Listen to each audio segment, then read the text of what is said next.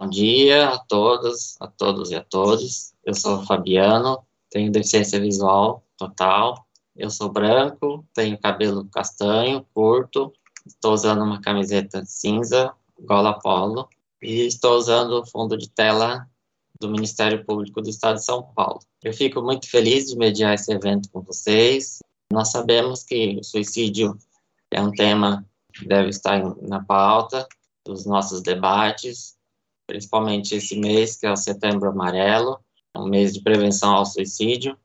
Então, é muito importante que nós falamos, nós falemos dessa causa, não só em setembro, mas também no ano todo, porque segundo estimativas da saúde, no mundo, um milhão de pessoas se suicidam ao ano, cerca de a cada 40 segundos uma pessoa se suicida. E para cada suicídio existem mais 25 tentativas. Então, não é brincadeira, é uma questão de saúde pública que deve ser pauta dos nossos debates para prevenção, principalmente. Então, eu vou apresentar nossa primeira palestrante, Mariana Filipim Cassiacaro. Ela é psicóloga graduada pela Pontifícia Universidade Católica de São Paulo. Ela é especialista em terapia de família e terapia de família e casal pela PUC São Paulo. Ela é mestre em psicologia clínica pela PUC SP e doutoranda em psicologia também pela PUC SP. Ela tem experiência em atendimentos psicológicos individuais, adolescentes e adultos, atendimentos familiares e de casal. Ela também tem faz orientação à paz. Ela é coordenadora de projetos e colaboradora do Instituto Vita Leme. Ela é docente convidada em cursos de extensão e pós-graduação. Doutora Mariana, você está com a palavra. Obrigada, Fabiano. Queria agradecer o convite do Ministério Público, agradecer a doutora Andréia e a todos os organizadores. Bom, eu sou a Mariana Catiacarro, eu tenho 35 anos, sou branca, meus cabelos são lisos, na altura dos ombros, de cor castanha, eu uso óculos redondo, estou vestindo uma blusa branca e no fundo tem uma parede branca. E a minha fala é sobre o contexto de família. É um prazer poder estar aqui e trazer um pouco desse universo familiar para a gente discutir e conversar sobre isso, porque muitas vezes a família fica nesse lugar estigmatizado e culpabilizado em relação aos problemas adolescentes. Então, acho que é importante a gente ampliar o nosso foco em relação a isso e entender que esse contexto ele é muito mais relevante e importante do que a gente imagina e que, ao contrário do que muita gente pensa, né, a família ela pode funcionar como um fator protetivo extremamente valioso e importante na perspectiva da proteção e da prevenção do suicídio. A gente também tem ações específicas para o cuidado dos enlutados que perderam alguém por suicídio, que são os sobreviventes, que a gente não vai trazer aqui hoje, mas são as ações de pós-venção e que elas também falam muito sobre o papel da família, sobre a importância da gente acolher e cuidar dessas famílias. Então, eu espero que todas as falas aqui possam enriquecer essa discussão e que a gente amplie cada vez mais o envolvimento das diversas esferas, porque o suicídio é um fenômeno multifatorial. De toda forma, quando eu fui organizar a minha fala aqui para hoje, eu fiquei pensando como é que eu poderia ter uma narrativa que fosse acessível para todo mundo, para todos, todas que estão acompanhando, e que eu pudesse oferecer essa visão mais positiva mesmo da orientação familiar diante dessas situações que envolvem o comportamento suicida. Para isso, acho que eu preciso contar um pouco, né, da onde eu venho, contar um pouco de que lugar eu falo. Eu sou, né, como o Fabiano disse, psicóloga, terapeuta de família, e hoje no meu doutorado o que eu estudo são dinâmicas familiares e comportamento suicida. E falar sobre isso muitas vezes implica em pular várias barreiras, né? Desconstruir várias barreiras, porque as pessoas não estão muito disponíveis para falar sobre suicídio, para falar sobre o comportamento suicida. E que bom que hoje a gente tem espaço para falar sobre isso. Então, a minha fala ela é fundamentada um pouco também, além da minha experiência como terapeuta familiar, na minha experiência como pesquisadora. A terapia familiar sistêmica, que é onde teoricamente eu me encontro, ela sempre vai buscar compreender os contextos, especialmente contextos relacionais, ou seja, onde as coisas acontecem. a gente nunca vai ter um olhar apenas para o indivíduo isoladamente, separado desse contexto. O nosso olhar vai ser sempre ampliado para a complexidade. Sempre vai considerar as diversas subjetividades que estão implicadas no contexto relacional e no contexto social também, bem como a ideia de instabilidade, o que quer dizer que tudo é passível de mudança. Portanto, está sempre em transformação, sempre está mudando, nada é estável. A gente sempre vai adotar uma visão, uma perspectiva circular e não uma perspectiva linear de causa e efeito. A gente sempre vai entender que todo mundo se influencia e é influenciado mutuamente. Por isso que a gente tem essa visão complexa, instável e da instabilidade e da intersubjetividade. O comportamento suicida é um fenômeno extremamente complexo. A gente precisa lembrar que o comportamento suicida ele é um fenômeno multifatorial. Ele está ligado a diversos contextos, diversas situações distintas e nenhuma única causa é responsável por um suicídio. O comportamento suicida ele vai envolver essas três etapas: a ideação, o planejamento e a própria tentativa. Na minha perspectiva teórica, que é a terapia familiar sistêmica, o comportamento suicida ele pode ser entendido como um sintoma dentro do sistema familiar. E esse sintoma sempre vai ter uma função. Nesse sentido, a gente entende o sintoma como um fenômeno relacional, ou seja, ele é uma forma de expressão, uma forma de comunicação. As violências autoprovocadas, que são os comportamentos suicida e a autolesão, estão sempre associadas a bullying, cyberbullying, abusos físicos, abusos sexuais, contextos diversos de violência, tanto contextos familiares, quanto sociais, quanto escolares, e a Mari vai trazer um pouco mais dessa perspectiva do, do, do, ambiente escolar, mas também pode estar associada a fatores culturais, religiosos, filosóficos, psicológicos, psiquiátricos, econômicos. Então, vocês percebem a, a vasta gama de situações que podem contribuir para que alguém desenvolva o comportamento suicida. Como eu disse, as violências autoprovocadas elas podem ser de dois tipos: a autolesão e o comportamento suicida. É importante a gente fazer essa distinção, porque no momento que a gente vai fazer avaliações, muitas vezes esses fenômenos se confundem. A autolesão, antigamente, não muito antigamente, assim, ela era chamada também de automutilação. A gente tende a evitar essa nomenclatura porque ela está associada à retirada de pedaços do próprio corpo. E não é exatamente isso que o comportamento autolesivo faz. O comportamento autolesivo é uma agressão voluntária que tem funções distintas para várias pessoas. Principalmente, ele está associado à regulação emocional, ou seja, vazão e alívio de uma dor emocional, a concretização dessa dor, e também pode estar associado à autopunição, por culpa, por vergonha, ou porque aquele adolescente, ele entende que ele fez uma coisa muito ruim e que merece ser punida. Diferente do que todo mundo pensa também, a autolesão não é só se cortar ela implica em socos, arranhões, queimaduras, não só o, o, clássico corte que a gente costuma ver por aí. Então, é importante sempre a gente ter essa distinção de que também a autolesão ela não está associada à ideia de morte, de autoextermínio. Muito pelo contrário, ela até às vezes pode funcionar como um fator protetivo ao comportamento suicida. Então, sempre que vocês estiverem diante de um adolescente que se corta ou se machuca voluntariamente, tenham em mente que não necessariamente esse adolescente pensa em tirar a própria vida. O que a literatura diz a respeito disso é que 70% das pessoas que têm comportamento autolesivo e não foram tratadas, ou seja, não foram corretamente avaliadas e não receberam o tratamento adequado, 70% delas vão evoluir para uma tentativa de suicídio e 55% delas vão passar por pelo menos duas tentativas ou mais de suicídio ao longo da vida. Mas a gente tem que olhar para isso como algo associado ao, ao não cuidado. Então, quanto antes a gente começa um processo de acompanhamento desses adolescentes, maior é a chance desse adolescente ter um bom prognóstico nesse sentido e não evoluir para o comportamento suicida. O comportamento suicida, por sua vez, ele vai envolver a ideação, o planejamento e a tentativa propriamente dita. Por que, que é importante a gente ter essa distinção? A ideação, ela implica em pensar recorrentemente e com muita frequência sobre que viver não vale a pena, que talvez eu não devesse estar aqui, que eu sou um peso para as pessoas, que não faz mais sentido eu estar aqui. E aí, a partir disso, eu fico pensando que talvez morrer seja uma solução, que morrer seja o caminho. E eu vou, então, buscar meios e formas de executar isso.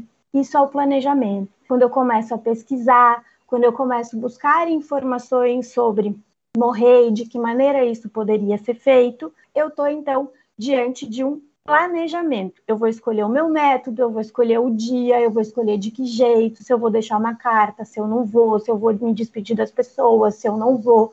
Eu vou tomar todas as decisões necessárias. Quando o adolescente toma essas decisões, pode acontecer de a gente perceber que ele está mais tranquilo e parece que ele melhorou, mas talvez ele só esteja decidido que ele vai executar um plano de atentar contra a própria vida. E por fim, a gente vai ter a tentativa, que pode resultar no socorro ou, infelizmente, resultar na morte. Então, essas são as três etapas, vamos dizer assim, para que um suicídio se concretize, para que um comportamento suicida de fato se concretize. E a ideia associada aqui vai ser sempre a ideia de morrer. Não tem a ver com alívio, não tem a ver com chamar atenção. Eu quero realmente acabar com uma dor. Não é a minha própria vida, mas é uma dor que é lancinante, que é insuportável e que é uma angústia muito difícil. Uma outra coisa importante da gente lembrar também é que, no geral, casos de comportamento suicida eles estão associados a quadros e diagnósticos psiquiátricos. Só que, na minha perspectiva teórica, e eu fico frisando isso porque acho que é importante a gente fazer essas diferenciações, é que os diagnósticos na terapia familiar sistêmica eles não têm uma função central o seu significado ele vai se resumir a um conjunto de atitudes e comportamentos. Só que as especificidades disso vão variar de acordo com as necessidades do sistema familiar que esse indivíduo pertence. E elas não vão ser determinantes da identidade desse indivíduo. A identidade dele não está restrita ao diagnóstico. O diagnóstico é só mais uma coisa que ele precisa lidar, é só mais algo que ele precisa entender e aprender a manejar. Obviamente que a gente vai seguir todas as orientações e cuidados necessários, mas a gente não vai colocar isso como uma questão central. A nossa família é o primeiro espaço de pertencimento que a gente ocupa. É o primeiro espaço social onde a gente é inaugurado, onde a gente estreia. A nossa família, ela valida a nossa existência, ela dá um nome para gente, ela dá para gente uma série de valores, e junto com isso, junto com essa experiência familiar, né, uh, vem um monte de outras coisas, expectativas, crenças, enfim. Só que muitas vezes essa família, ela não nos acolhe e não nos protege como nós esperávamos que ela fizesse. Em uma situação, por exemplo, de vulnerabilidade, de sofrimento emocional, pode acontecer que essa família assuma uma postura julgadora, estigmatizante e pouco acolhedora diante da necessidade de cuidado desse seu membro. E isso pode ser um reflexo, por exemplo, de uma crença que foi transmitida entre as gerações que invalida todo e qualquer sofrimento emocional e atribui a esse sofrimento um significado de fraqueza, de loucura, de inadequação, só que aí, quando alguém dessa família adoece emocionalmente, todos os membros dessa família são obrigados a pensar sobre isso, a entender qual é o sentido e qual é o significado desse adoecimento para esse sistema familiar. E aí isso vai gerar dentro da família uma crise. E as famílias nem sempre estão muito aptas e muito adaptadas a lidar com crises. E isso causa outras questões dentro do sistema familiar. Lá no início da terapia familiar sistêmica, surgiu o conceito de paciente identificado. O que, que é isso? O paciente identificado é aquele paciente, aquele indivíduo que traz a família para ser atendida. E atendida, não entendam aqui um contexto exclusivamente terapêutico. Pode ser um filho que leva os pais para a escola para conversarem, ou que vai parar né, no judiciário por outras questões, por mau comportamento, por exemplo. E esse, essa pessoa, ela é vista pela família como a única pessoa que precisa de ajuda, como a única pessoa que tem problema. E conforme a terapia, as pesquisas em terapia familiar foram caminhando, né, nós fomos percebendo que esses sintomas, na verdade, eles denunciam algumas falhas de interação dentro do sistema familiar. E eles vão servir, então, como um alerta, como uma estratégia para o enfrentamento de uma situação difícil, uma situação de crise, uma situação complicada. Um pouco contraditório, mas funciona dessa forma.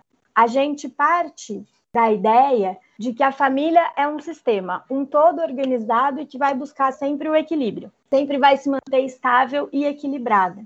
Só que quando alguma coisa, por alguma razão, não vai bem, essa família tende a se reorganizar para buscar de novo esse equilíbrio, para buscar manter a sua integridade, a sua unidade. E nem sempre a família faz isso de uma maneira saudável. Muitas vezes, essa reorganização só é possível a partir do adoecimento. E aí a gente pode fazer esse recorte e entender o comportamento suicida dentro desse contexto especificamente. Numa família com dificuldade eh, de comunicação, por exemplo, os comportamentos não verbais eles vão falar muitas coisas.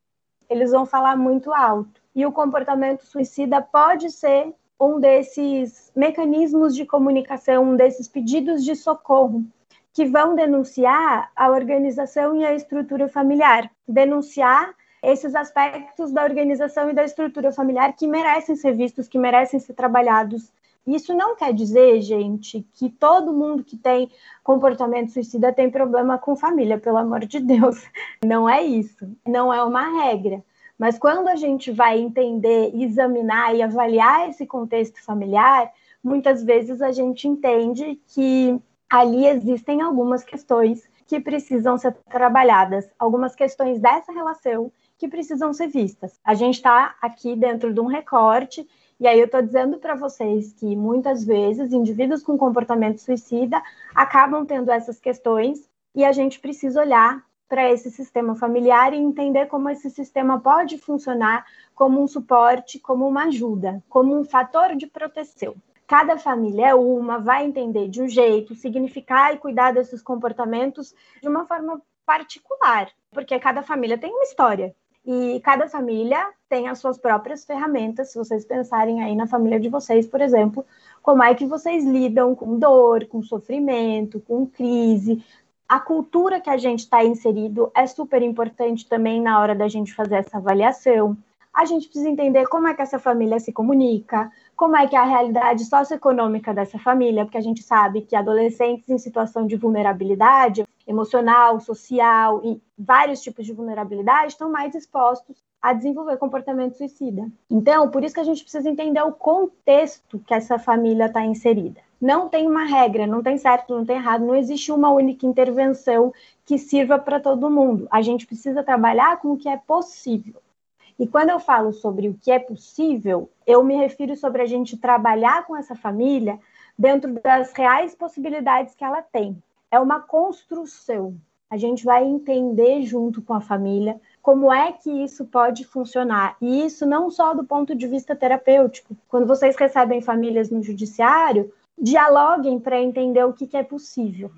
De toda forma, dentro desse contexto de, de cuidado, de orientação e acolhimento, não cabe o julgamento. A gente vai ter sempre ter que ter uma postura não julgadora, ouvir sem minimizar o sofrimento e oferecer um espaço seguro, especialmente para crianças e adolescentes, para que eles experimentem emoções, independentes de quais forem elas. Na nossa cultura, a gente tem uma tendência a não falar sobre tristeza, raiva, frustração, dores em geral, culpa. A gente sempre coloca esses sentimentos num lugar negativo, num lugar para serem evitados, num lugar para serem postergados, que não são dignos de serem percebidos ou sentidos.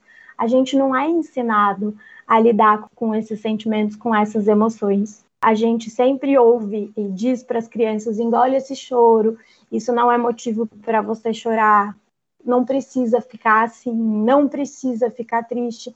Mas a gente precisa ficar triste. A gente precisa desses espaços para poder falar sobre essas emoções, para poder expressar esses sentimentos de uma maneira que eles não representem mais uma ameaça e que a gente tenha aí os recursos necessários nesse sentido. E para que a gente também ensine essas crianças, esses adolescentes, que existe ajuda, que eles podem, numa situação de dificuldade, procurar ajuda e, infelizmente, quando a gente silencia isso, a gente tem um ambiente social que reforça esse silenciamento. E com a chegada das redes sociais, isso piorou, porque o que é visto, o que é validado socialmente, são momentos de felicidade extrema. E para gente que é adulto, já é difícil lidar com isso, já é difícil se entender com isso. Imagina a gente colocar isso na perspectiva de um adolescente que entende que para ele pertencer ao mundo, ele precisa ser como todo mundo. Que entende que para ele ser alguém, ele precisa ter o que os outros têm. E aí, obviamente, que a chance desse adolescente ficar deprimido ter crise de ansiedade e eventualmente sofrer muito por conta disso é muito grande, porque eles não conseguem fazer esse descolamento e colocar isso em perspectiva. Eles ficam seduzidos com esse ideal de vida perfeita, e quando eles colocam isso dentro do recorte da vida deles, isso é muito diferente. O impacto disso é muito grande. É muito difícil lidar com isso. E o impacto que isso tem na nossa saúde mental é, é gigantesco. A gente se sente muito mal por conta disso. É muito difícil lidar com isso e a gente precisa entender que a gente precisa acolher isso de alguma forma. De forma geral, gente, acho que finalizando aqui minha fala, a gente precisa investir né, na promoção de saúde mental, mas de modo a educar emocionalmente. E isso não se faz em psicoterapia. Educação socioemocional a gente faz na escola, a gente faz em casa, dentro da família, a gente ensina a nomear e expressar, validar a emoção a gente pode ensinar que pedir ajuda não é ruim, se colocar disponível para ajudar e construir esses diálogos, dando informação e não minimizando dor. Porque por mais que na nossa perspectiva de adulto, muitas vezes, ah, essa dor não é importante, você está reclamando disso, mas para aquele adolescente, isso é importante, isso dói, isso machuca e a gente precisa acolher. E fato que se alguma coisa não vai bem, a gente precisa caminhar e construir com esses adolescentes significados de modo que eles se sintam seguros o suficiente para mergulhar, construir espaços, aliás, que permitam que eles se sintam seguros para mergulhar nessas histórias difíceis, traumáticas, sofridas. Só que, independente do contexto de acolhimento que a gente tiver, clínica, escola, hospital, no judiciário, numa conversa de amigos, a gente não pode cuidar disso sozinho. A gente precisa de uma rede de apoio, a gente precisa de uma rede de suporte, porque nem nós profissionais cuidamos disso sozinhos. Então, não tentem vocês cuidar disso sozinhos, envolvam a família, envolvam outros profissionais, envolvam a escola, e assim a gente vai conseguindo ampliar as nossas redes de cuidado, para que aí esses adolescentes e essas crianças estejam mais protegidos para acessar e falar das suas dores. É isso, gente. Muito obrigada. Mais uma vez agradeço né, ao Ministério Público, em meu nome, em nome do Instituto Vitaleri, pelo convite também. E estou à disposição. Muito obrigado, doutora Mariana. Excelente fala, excelente explanação. Estourou o tempo não, está ótimo. Nós sabemos que o contexto familiar é muito importante e que muitas vezes é pouco falado, né? Isso é pouco discutido. A doutora Mariana Oi, gente, bom dia. Mas, bom, vai ser curioso, né, falar depois da, da, outra Mariana, porque eu acho que a minha fala vai trazer algumas coisas de, de conceituações, alguns dados que são até um pouco mais introdutórios. Mas tudo bem, acho que só fica com um tempero diferente. Talvez algumas coisas que ela falou, vocês, vocês peguem assim, alguma palavra da minha fala e falam, nossa, verdade, tem super a ver tudo mais. Espero que seja um pouco esse o efeito. Porque qual que é a minha ideia aqui? Eu gosto de pensar que para qualquer intervenção, para qualquer estratégia que a gente vai fazer, independentemente se numa clínica, numa psicoterapia, ou numa escola, ou num equipamento judiciário, independentemente disso, tem alguns bloquinhos, assim, que vão sempre construir nosso pensamento, nossa ação, se a gente for fazer isso de uma forma mais técnica, uma forma mais segura, fugindo um pouco do senso comum. Então, Ah, sim, trazendo aqui alguns dados para a gente aquecer um pouco melhor a conversa, que já está muito bem aquecida pela Mari, então vou só sintetizar com dados, com dados outros. Dados do CVV de 2018, então não, não 100% atuais, mas bem recentes, de que a cada dia 32 brasileiros morrem por suicídio. É um número considerável. E a gente tem um recorte de gênero, a gente percebe alguma diferença, porque homens costumam apresentar uma maior taxa de mortalidade por suicídio, ao passo que mulheres costumam apresentar uma maior taxa de tentativas de suicídio sem desfecho fatal. Um outro recorte que é muito importante é que a taxa de mortalidade por suicídio aumenta na população LGBTQIA+. Isso é um dado importante, ainda mais quando a gente está trabalhando com a moçadinha mais jovem. E, falando em pessoal mais jovens, pessoal mais jovem, perdão, o suicídio é a quarta maior causa de morte entre jovens de 15 a 19 anos. Então, a gente tem alguns dados bem expressivos. Mas agora, vamos lá, mergulhando um pouco mais nessa, nessas conceituações, esses bloquinhos, que eu carismaticamente dei esse nome para eles, o primeiro que a gente vai ter que pensar para a gente construir qualquer estratégia é formada por essa duplinha que é a prevenção e a pós-venção, que costumam caminhar bem juntos, assim. Prevenção é realmente acho que é mais, mais fácil de captar a ideia, né? A gente está acostumado a ouvir isso em várias outras áreas mas são, pensando em suicídio, são os cuidados e trabalhos que a gente faz para prevenir que um suicídio aconteça, certo? E pós-venção pode ser um pouquinho mais de novidade, mas a ideia também é bem semelhante, que são os cuidados que a gente faz depois que um suicídio acontece. Mais especificamente, são os cuidados que a gente faz com o luto dos sobreviventes. Mais uma coisa que tinha ficado no ar, né, antes de eu cair, que é exatamente o que, que a gente vai chamar de sobreviventes, o que, que esse, esse termo técnico está traduzindo o quê?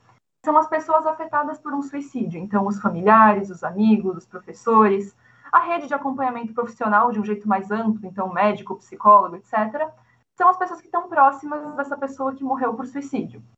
E aí, talvez vocês estejam pensando, ah, e quantas pessoas que realizaram uma tentativa que não resultou em morte, e familiares dessa pessoa, amigos dessa pessoa? Sim, elas também vão merecer um cuidado, vão precisar de um cuidado muito atencioso, bem, sabe, com bastante atenção. Em termos técnicos, em termos de conceituação, em termos de conceituação, a gente vai considerar esse cuidado como preventivo, porque ele é preventivo de uma nova tentativa. Mas eu acho interessante deixar esse, esse cenário aqui para a gente pensar, justamente para a gente, sabe, não só enrijecer nos conceitos, e a gente ter sempre em perspectiva que a gente cuidar de um após, então após uma tentativa, após uma morte, também é fazer um cuidado preventivo. Então, que o, o nosso trabalho não se encerra só no, no pré. Também tem um trabalho pós que é muito importante. Mas, bom, a Mari falou um pouco de, de, estratégias de prevenção, de cuidado com família. Eu vou falar um pouco de estratégias com escola mais adiante, mas por enquanto só queria deixar esses conceitos bem, bem transparentes assim sobre a mesa.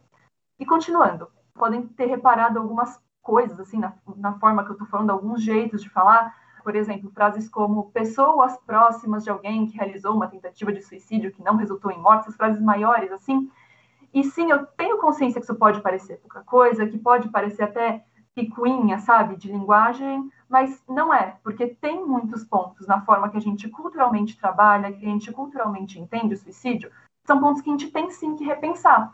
E, inevitavelmente, parte desses pontos vai passar pela nossa linguagem. Eu estou pensando em um termo aqui bem específico, que é o cometer suicídio.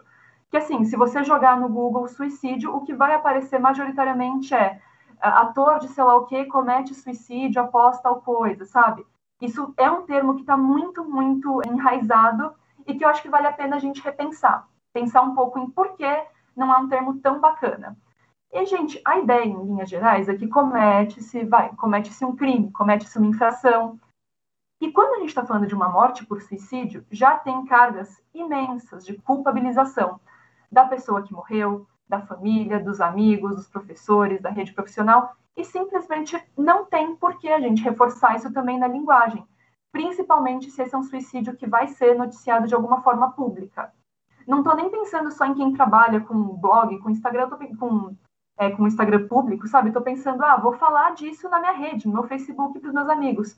Também vale esse cuidado. É uma mudança que a gente pode ir fazendo sempre.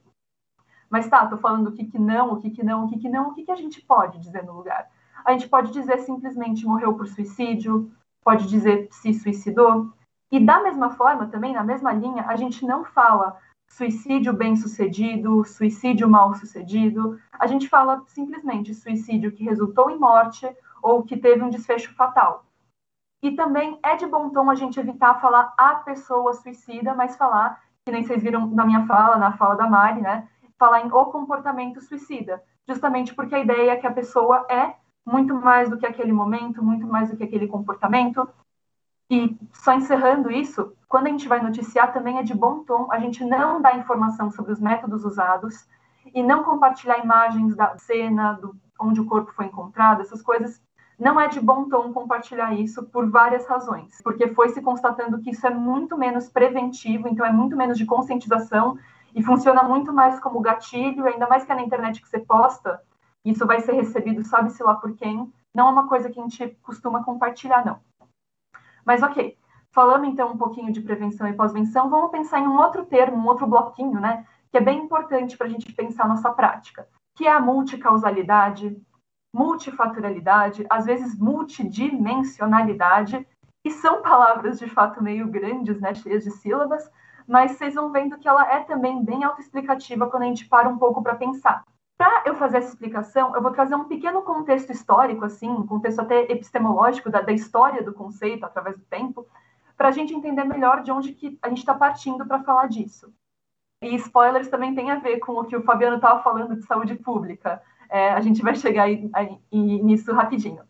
Mas fazendo só também um breve parênteses, vale também deixar o apontamento que essa história toda, ela é muito, ela tem muito a ver com correntes ocidentais de pensamento. Mariana, por que você está falando isso? O que isso tem a ver? Isso tem a ver, isso faz diferença, porque em diferentes partes do mundo, a morte, e por consequência também o suicídio, tem significações diferentes, tem compreensões totalmente diferentes. Como o nosso foco aqui não é fazer um, um debate epistemológico, eu não vou tão a fundo, mas eu acho que é um parêntese, sim, que vale deixar. E que quem tiver interesse em, em pesquisar mais, estudar mais, por favor, o faça. Mas, bom, Vamos lá. A questão do suicídio ela já se fez presente em muitos momentos da história humana, em muitas áreas do conhecimento, e por consequência disso a gente tem várias vertentes de entendimento do suicídio. Uma que é filosófica, conceitual, uma vertente médica, uma vertente psicológica, vertentes sociológicas, antropológicas e assim por diante. E hoje, e por hoje eu estou dizendo, vai, desde o final do século XX até agora o século XXI, a abordagem que tem se consolidada, agora sim o, o que o Fabiano estava falando, né, o spoiler, é, a abordagem que tem se consolidado é cada vez mais a abordagem do suicídio como uma questão de saúde pública, com ênfase na sua prevenção. E essa é uma abordagem que ela é bem transdisciplinar, e ela vai levar em conta vários aspectos dessas vertentes que vieram anteriormente. E é quando a gente pensa nisso que a gente vai conseguindo entender melhor o que, que é essa tal dessa multicausalidade. É a ideia de que nenhuma morte por suicídio ou nenhuma tentativa de suicídio vai ter uma causa só, vai ter um porquê, uma coisa que a gente pode, sabe, cavar, cavar, investigar até chegar em uma resposta ou até chegar em uma resposta única. Porque fatores afetivos entram em jogo, mas fatores econômicos, culturais, políticos, sociais, relacionais, todos eles vão ter o seu papel no todo também.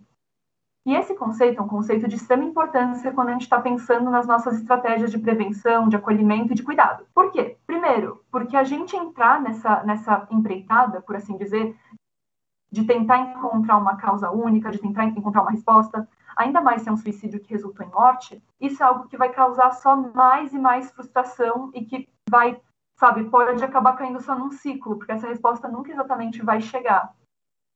E a gente tem que ter isso em mente quando a gente está fazendo o acolhimento de alguém, o cuidado de alguém, principalmente se é alguém que perdeu uma pessoa querida, porque é muito possível, inclusive, que essa pessoa vá trazer essa demanda que vai perguntar por quê, por que, que fez isso, o que, que eu poderia ter feito. É super compreensível que esses questionamentos vão surgir se a pessoa está se sentindo vulnerável naquele momento.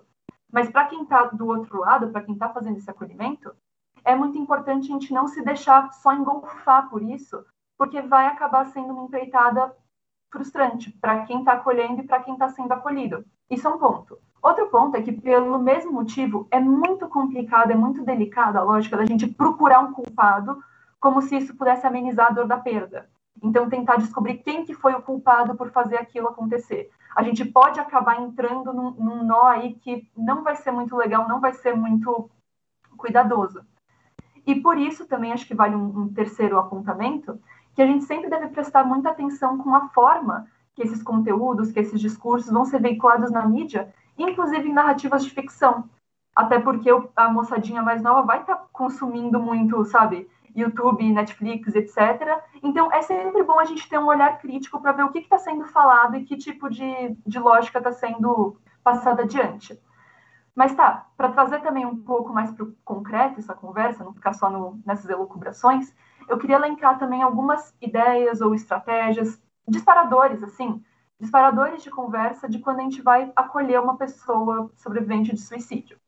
Novamente, um pequeno parênteses, que a, a Mari também trouxe na, na fala dela, é que é muito importante cada um ter consciência do seu limite. De verdade, assim, de perceber até onde está podendo ir, ainda mais se você está lidando com uma pessoa que você conhece, que você já vai estar tá pego na situação por outras razões. E se a gente está falando de uma instituição, de uma escola, por exemplo, também é muito importante a gente ir pensando em um plano de ação prévio para caso aconteça alguma emergência elencando algumas pessoas da equipe que poderiam realizar um acolhimento mais imediato, entrar em contato com a família se for necessário, que locais próximos essa pessoa pode ser encaminhada se for necessário, e ter esse plano antes, justamente para, com o perdão da, da gíria, né, para já acabar não cair só na mão da primeira pessoa que está lá e de repente essa pessoa já está, sabe, com muitas questões, não está podendo fazer isso naquele momento. Então, se puder ter um, um sabe, um uma ideia assim de ações simples antes pode ser bem interessante. Mas agora fechando esse parênteses e voltando para o que a gente estava falando, no geral, o que é importante de fazer um acolhimento? Eu vou passar também bem rapidinho por isso.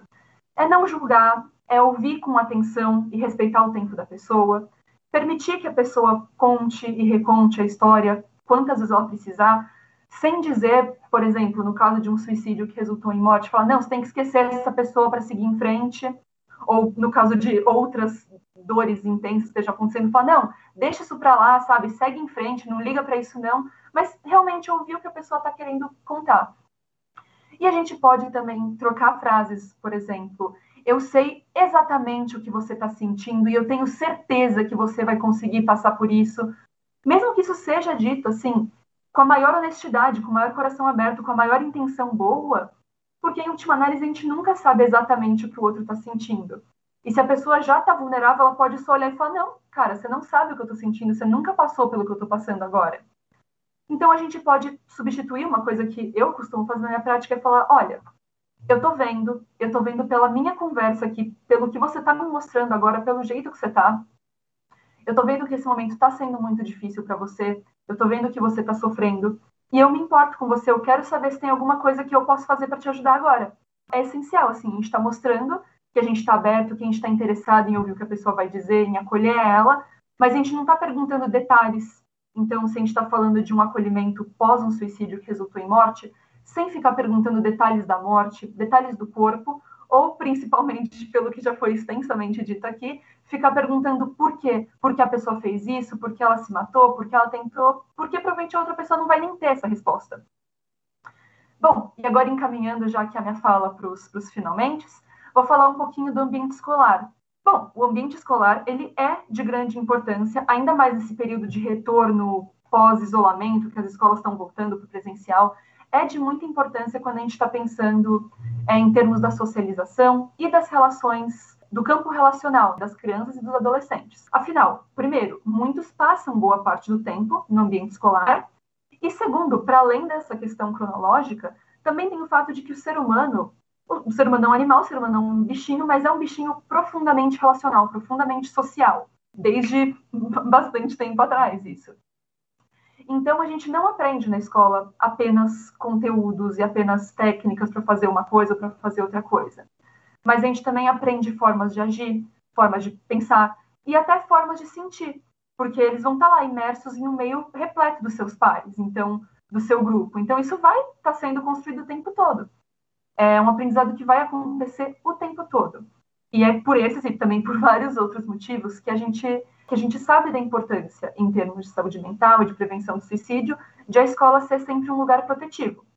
Mas ok, a pergunta é como que a gente pode fazer isso? Por onde que a gente pode começar a pensar essa, essa questão? vou dividir assim em três pontos, falar um pouco do geral, um pouco do trabalho com, com a equipe docente, funcionário, gestão e um pouco do trabalho com alunos. Primeiro, alguns pontos gerais. Não existe nenhuma receita pronta e nenhuma receita infalível. Uma coisa que a gente sempre diz é que o suicídio é algo que a gente pode prevenir, mas a gente não pode prever. A gente não consegue prever com 100% de, de certeza quando vai acontecer, como vai acontecer. E por mais doído que isso possa ser, e de verdade isso é, às vezes, a gente também tem que encarar um pouco isso para a gente poder realizar os nossos trabalhos preventivos, até para a gente entender aonde que a gente pode entrar, aonde que a gente pode trabalhar, sem imaginar que a gente vai poder controlar 100% de tudo o tempo todo. Mas ok, apesar disso, apesar de não ser nada que a gente pode prever, existem alguns sinais de alerta para os quais a gente pode atentar. Claro, a gente sempre tem que pensar no contexto, a gente não pode falar, não, tal comportamento vai querer dizer isso, com certeza. Não, a gente tem que pensar no que, que aquilo significa para a pessoa em questão. Mas tem algumas coisas que valem a gente deixar um olhar atento.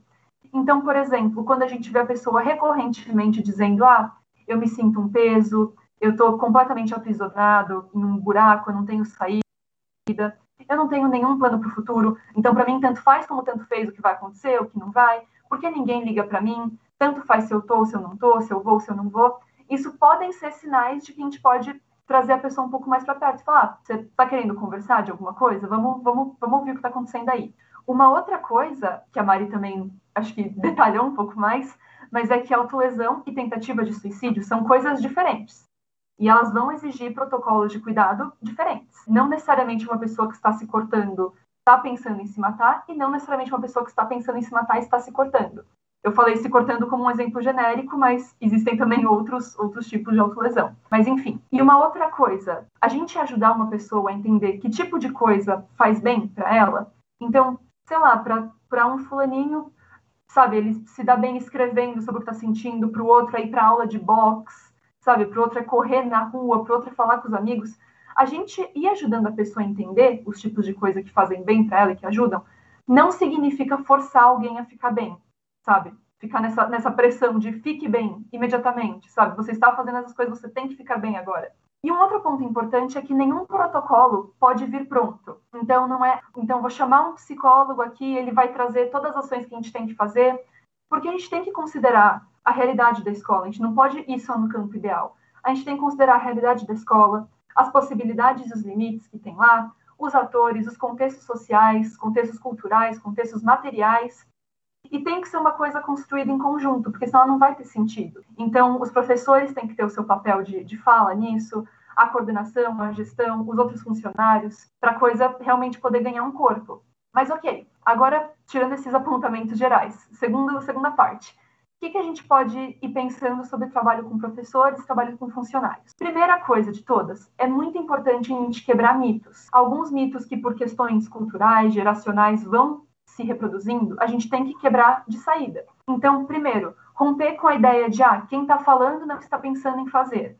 Então, se o fulaninho está falando que quer se matar, ele não vai fazer isso de verdade. Isso não se confirma. Se a pessoa, inclusive, está falando, é um sinal de que a gente tem que, sim, trazer ela para perto, que a gente tem que ouvir isso.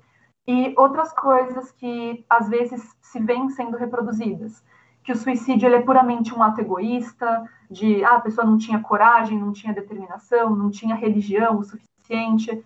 Esse tipo de coisa não vai não vai ecoar bem para quem está sendo acolhido, ainda mais se a pessoa já está vulnerável.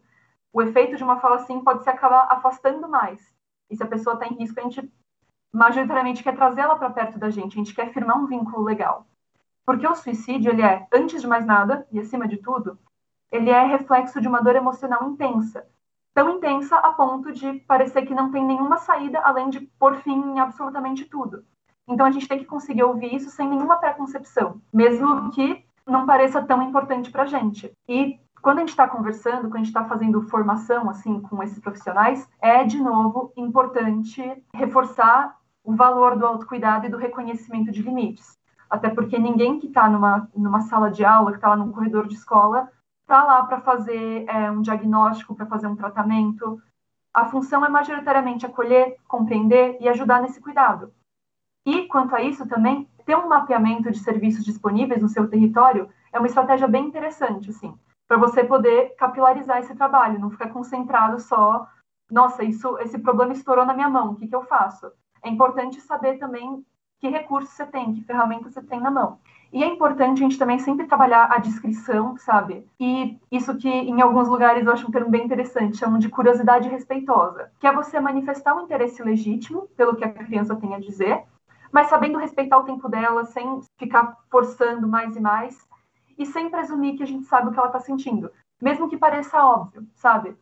De realmente ouvir que com o tempo, se o vínculo vai rolando bem, isso vai aparecendo na conversa.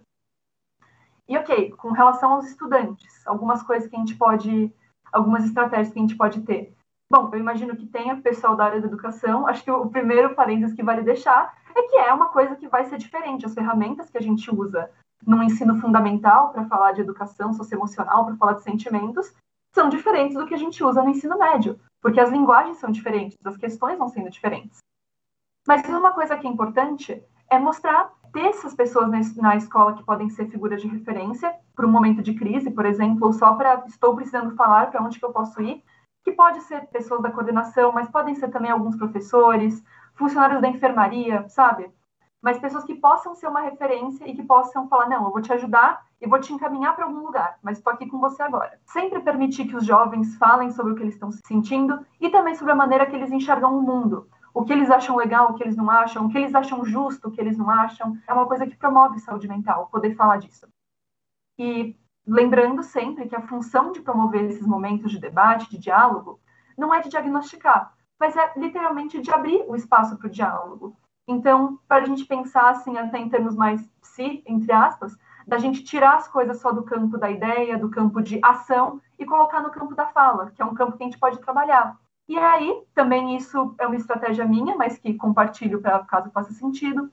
Fazer uso de filmes, fazer uso de músicas, de séries, de poesia, de outras coisas assim, artísticas, culturais, que às vezes chamam o pessoal bastante para conversa, mais do que só a cara da professora lá falando, falando, falando, falando. Mas aí fica à vontade para como for melhor.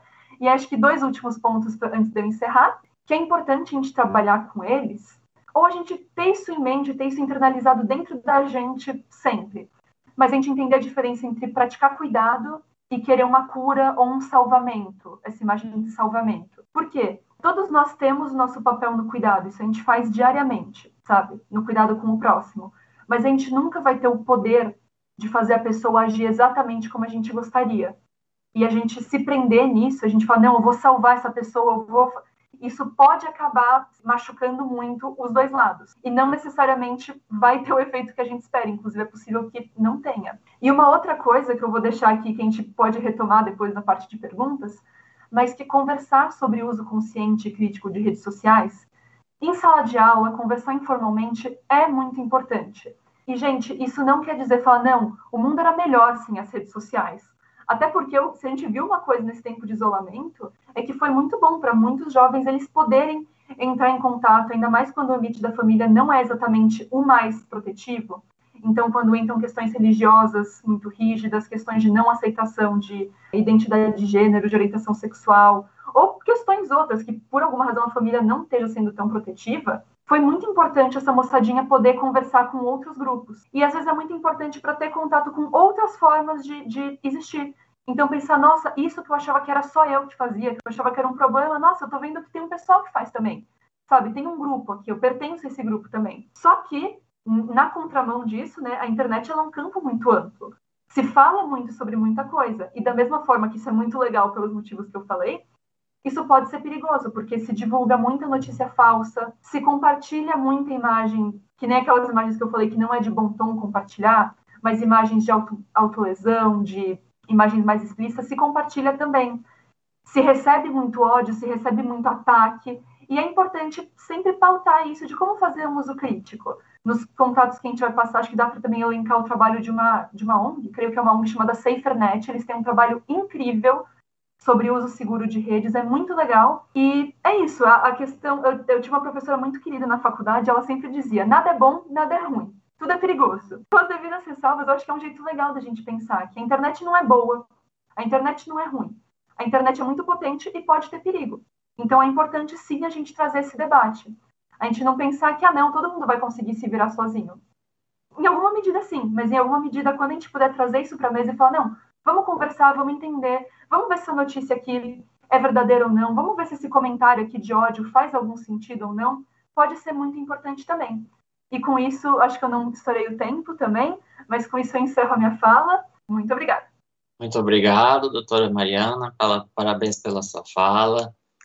Trouxe dados muito relevantes para nós, principalmente para nós que lidamos todos os dias com pessoas, nós psicólogos, promotores, enfim, todos da rede que, que, trabalham com pessoas, né? Nós temos esse contato diário e isso é, é fundamental para nós.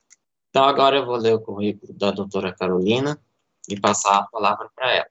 É Carolina Nassau Ribeiro, ela também é psicóloga, ela é graduada em psicologia pela Pontifícia Universidade Católica de Minas Gerais. Ela também é mestre em psicologia pela Universidade Federal de Minas Gerais. Ela atualmente cursa curso doutorado em psicologia. A linha de pesquisa dela é, é em estudos psicanalíticos. Ela também é pesquisadora do núcleo de análise e laço social. Ela tem experiência no trabalho clínico e também docência na área de na área de psicologia com ênfase em psicanálise. Ela é autora de livro Reduzir-se a Nada, articulação entre o masoquismo feminino e a máscara. Doutora Carolina, palavra é com você. Bom dia, agradeço pelo convite, né, da Escola Superior do Ministério Público de São Paulo, especialmente a Andrea, que foi a pessoa que entrou em contato comigo. Bom, vou me descrever. Eu sou branca, tenho cabelo castanho claro, com mechas louras, estou vestindo uma camiseta cinza, estou usando óculos e atrás de mim tem uma estante de livros e uma porta. Bom, para falar um pouco sobre o tema do suicídio entre adolescentes, eu também queria me localizar um pouco profissionalmente e clinicamente para explicar como é que eu cheguei nesse tema. Eu sou psicanalista e já tem alguns anos que começou a surgir no meu consultório. Eu sempre trabalhei com adolescente, trabalhei 10 anos com adolescente autor de ato infracional na Prefeitura de Belo Horizonte. Então, ao longo da minha formação, eu fui cada vez mais trabalhando com o público adolescente. E aí eu comecei a perceber, há uns oito anos, talvez, ou sete, que começou a aparecer né, na, no meu trabalho clínico um aumento de uma demanda de adolescentes que estavam com ideações suicidas ou que haviam tido algum tipo de comportamento suicida. E isso começou a me chamar a atenção.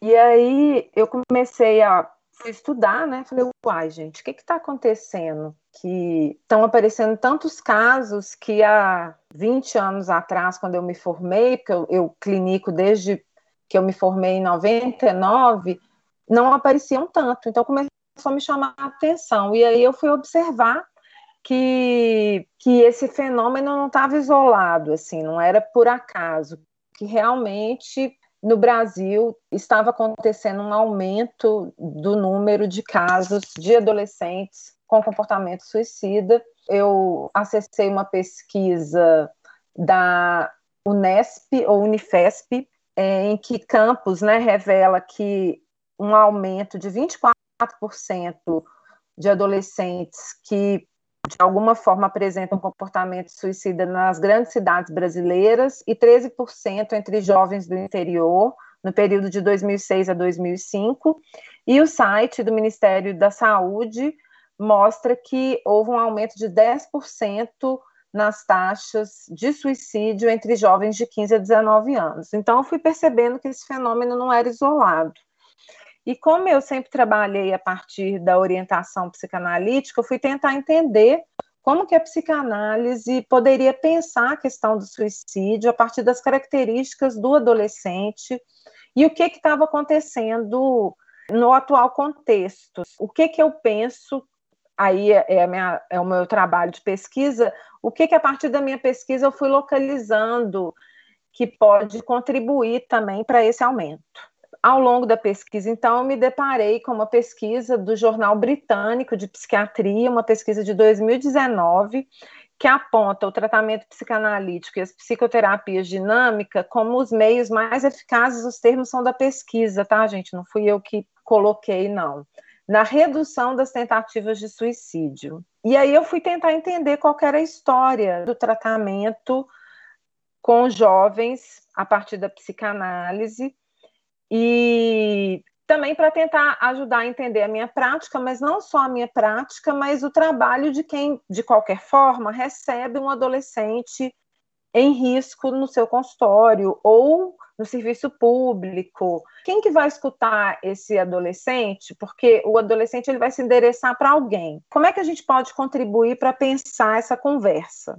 Então eu percebi que desde o início a psicanálise teve de lidar com casos de ideação suicida e com tentativas, né? Então não é uma coisa, uma novidade contemporânea. O Freud fala que, que pode ser uma tentativa de lidar com um conflito psíquico. Então ele ele está enfocando. A gente sabe que, como as colegas disseram, né? O suicídio é sempre multifatorial, multidimensional, mas ele está focando mais na questão psíquica.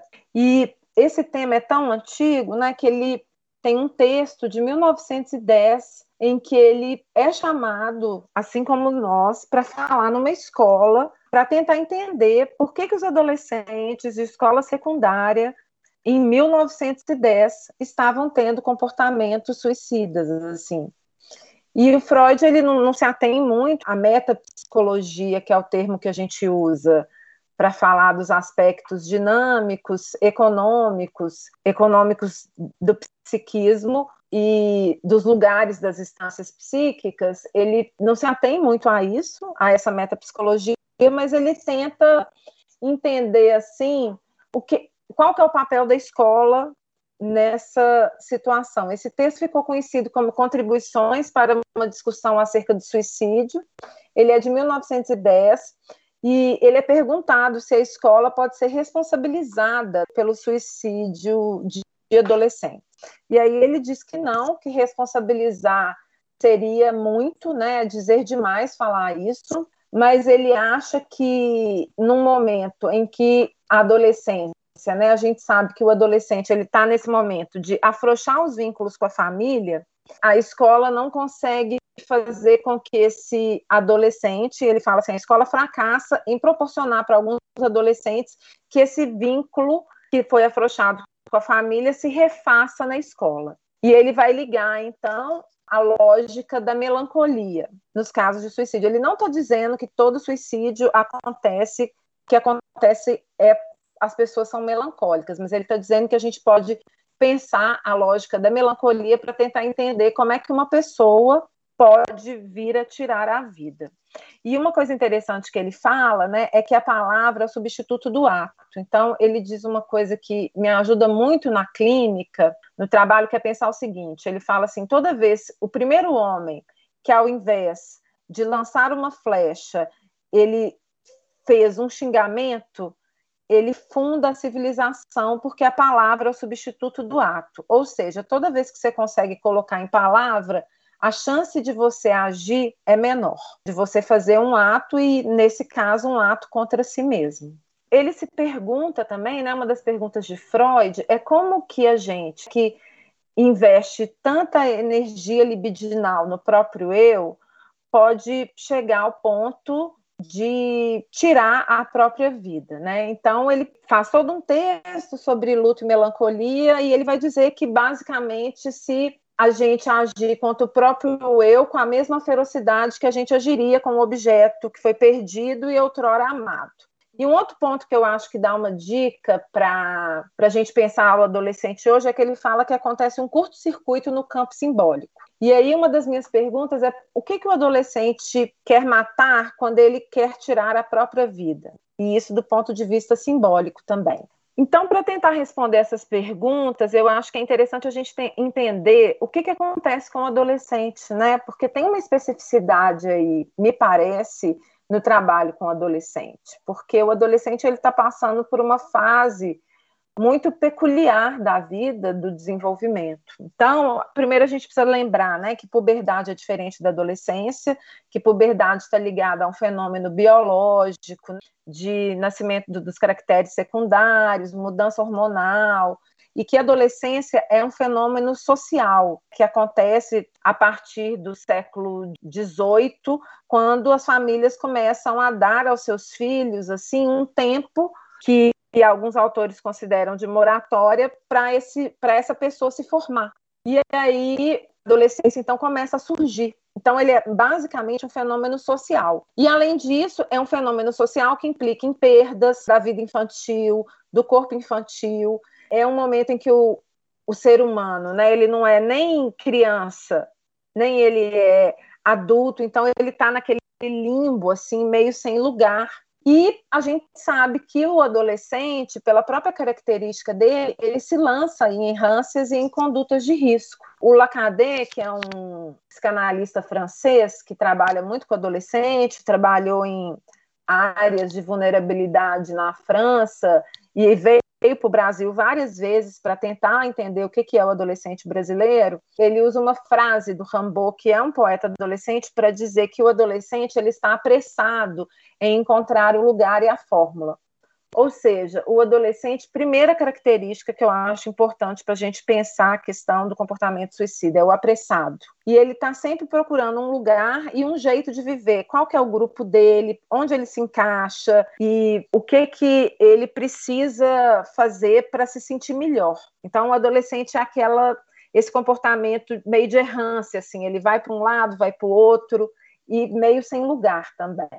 A gente sabe também que outra característica da adolescência é a tendência ao agir ou ao ato, né? O adolescente, ele tende ao ato. O que, que significa isso? O adolescente, ele, se a gente pensar, né, em três tempos propostos por um psicanalista francês chamado Lacan, né, entre que seriam instante de ver, tempo de compreender e momento de concluir, o adolescente ele vê, pula o tempo de compreender e conclui. Então, ele tende a concluir as coisas muito rapidamente, antes de elaborar o que, que ele viu, entre aspas, ou o que, que ele sentiu, o que, que ele experimentou, ele já tende a concluir. E faz parte da adolescência também comportamentos de risco, a gente sabe disso, né? Desde sempre, desde juventude transviada, velocidade nas estradas, transtornos alimentares, toxicomanias. Todos esses comportamentos fazem parte do processo adolescente contemporâneo. E uma característica que eu acho fundamental é essa relação do adolescente com o tempo. Eu quero muito enfatizar isso, assim,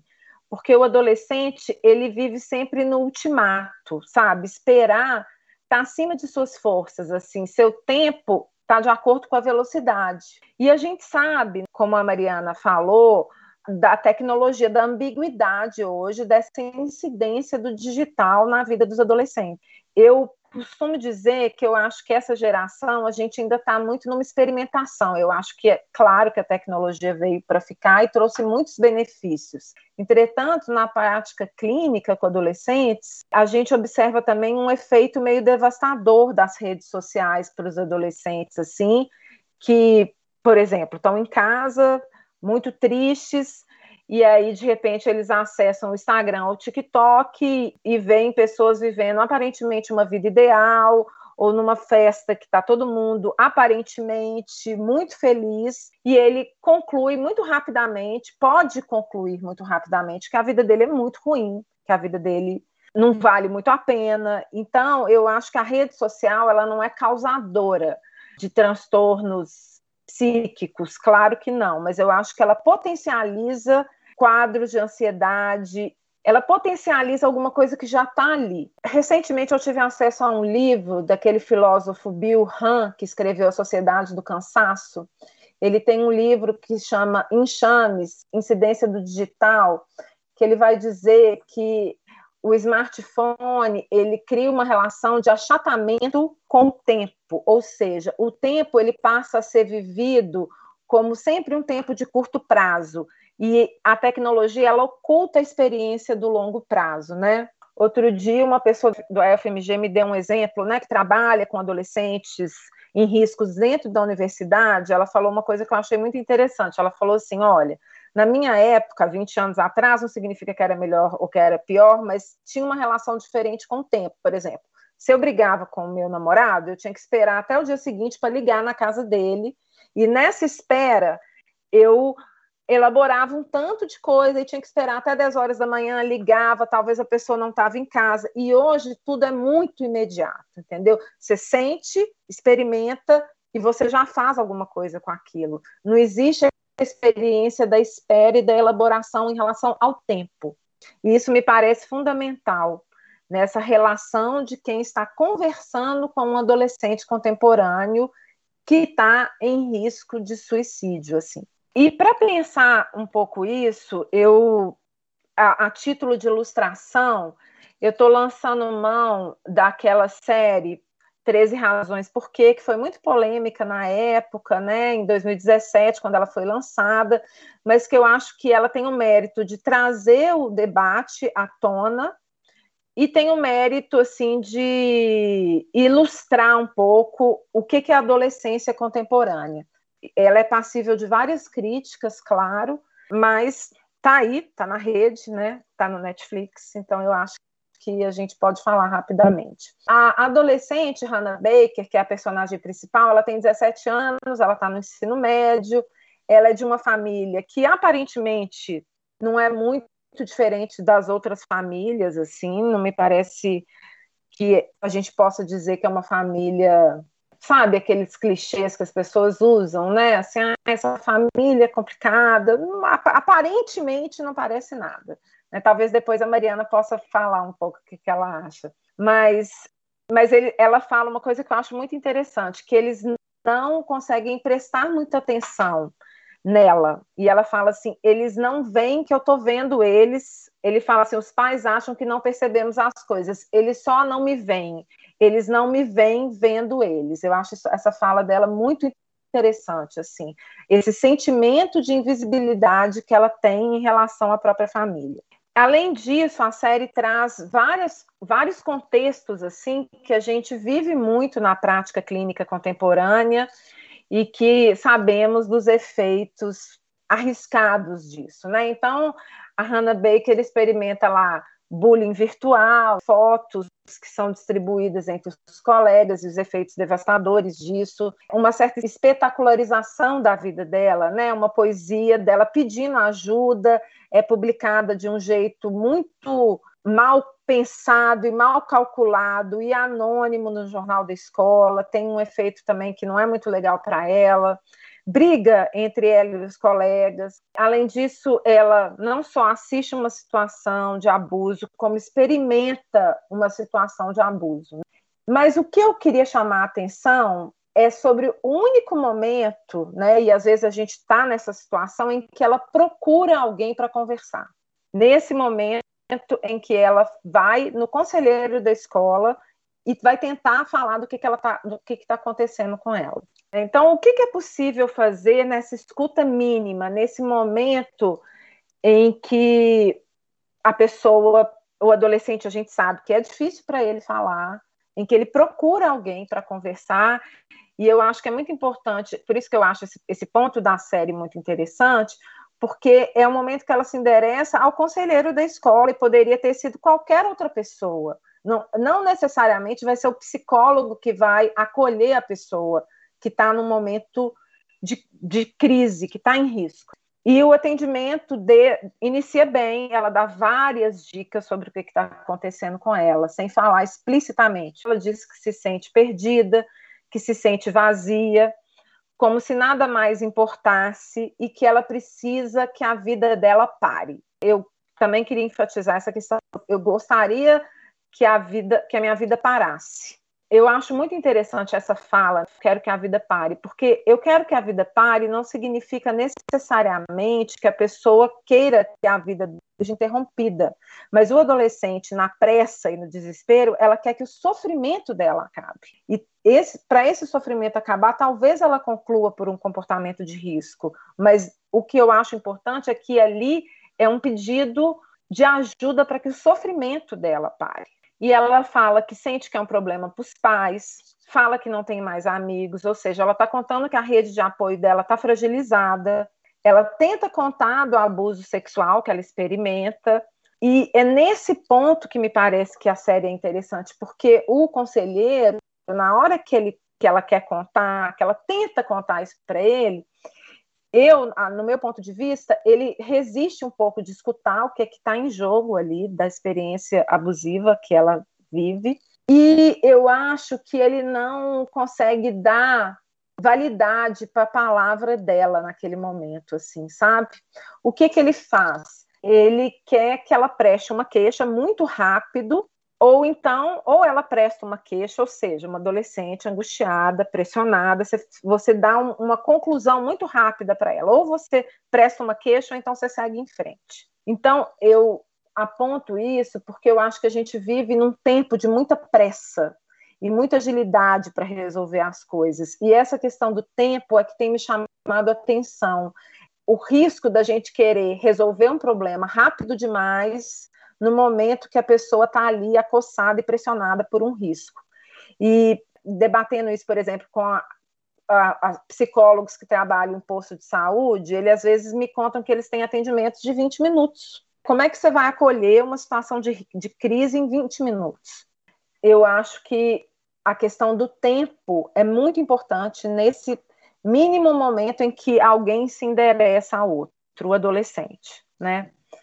Então, uma pergunta que sempre fazem, e que eu acho que as meninas falaram brilhantemente, né? É possível escutar seus indícios? Sim, é possível escutar os indícios algumas vezes. Eu acho que os jovens nos darão muitas dicas por meio de mudança de comportamento, atos de risco, falas. E uma coisa que elas também já citaram, né, que está aí no, nos mitos, né? A pessoa que fala não vai fazer, é a gente levar a fala da pessoa ao pé da letra. Eu acho que toda vez que uma pessoa fala que a vida dela não está valendo nada e que ela se coloca num comportamento de risco, a gente tem que levar isso a sério, sabe? Eu acho que, pelo menos na minha prática clínica, eu escuto muita banalização em relação a uma pessoa em sofrimento. Porque quando você dá lugar à pessoa e à palavra, ela sai dessa invisibilidade que a Hannah sentia. E quando o conselheiro ele, ele dá um ultimato para ela, ou você faz isso, ou você faz aquilo, porque o protocolo dele era que ela tinha que tomar uma atitude, ela se sente pressionada e quem viu a série sabe que, infelizmente, a saída dela não é assim a saída de alguém que poderia, pelo menos, ter tido a chance de ser acolhido, na minha opinião. E eu acho que isso é muito válido para instituições assim que precisam estar atentas à flexibilização dos protocolos, sabe? Assim, quando você vai atender um adolescente que está em risco, porque é preciso que ele sinta que ele está acolhido naquele momento. Então, o que eu penso, né? Por que, que a pesquisa, essa é a minha hipótese, por que, que a pesquisa lá do Jornal Britânico de Psiquiatria aponta a psicanálise e as psicoterapias psicodinâmicas, né? Ou seja, terapias que fazem uso da fala, que abordam pelo, por meio de conversas, sem estarem preocupadas com o tempo. Lá fala, terapias de longo prazo podem ser indicadas para esse tipo de condição.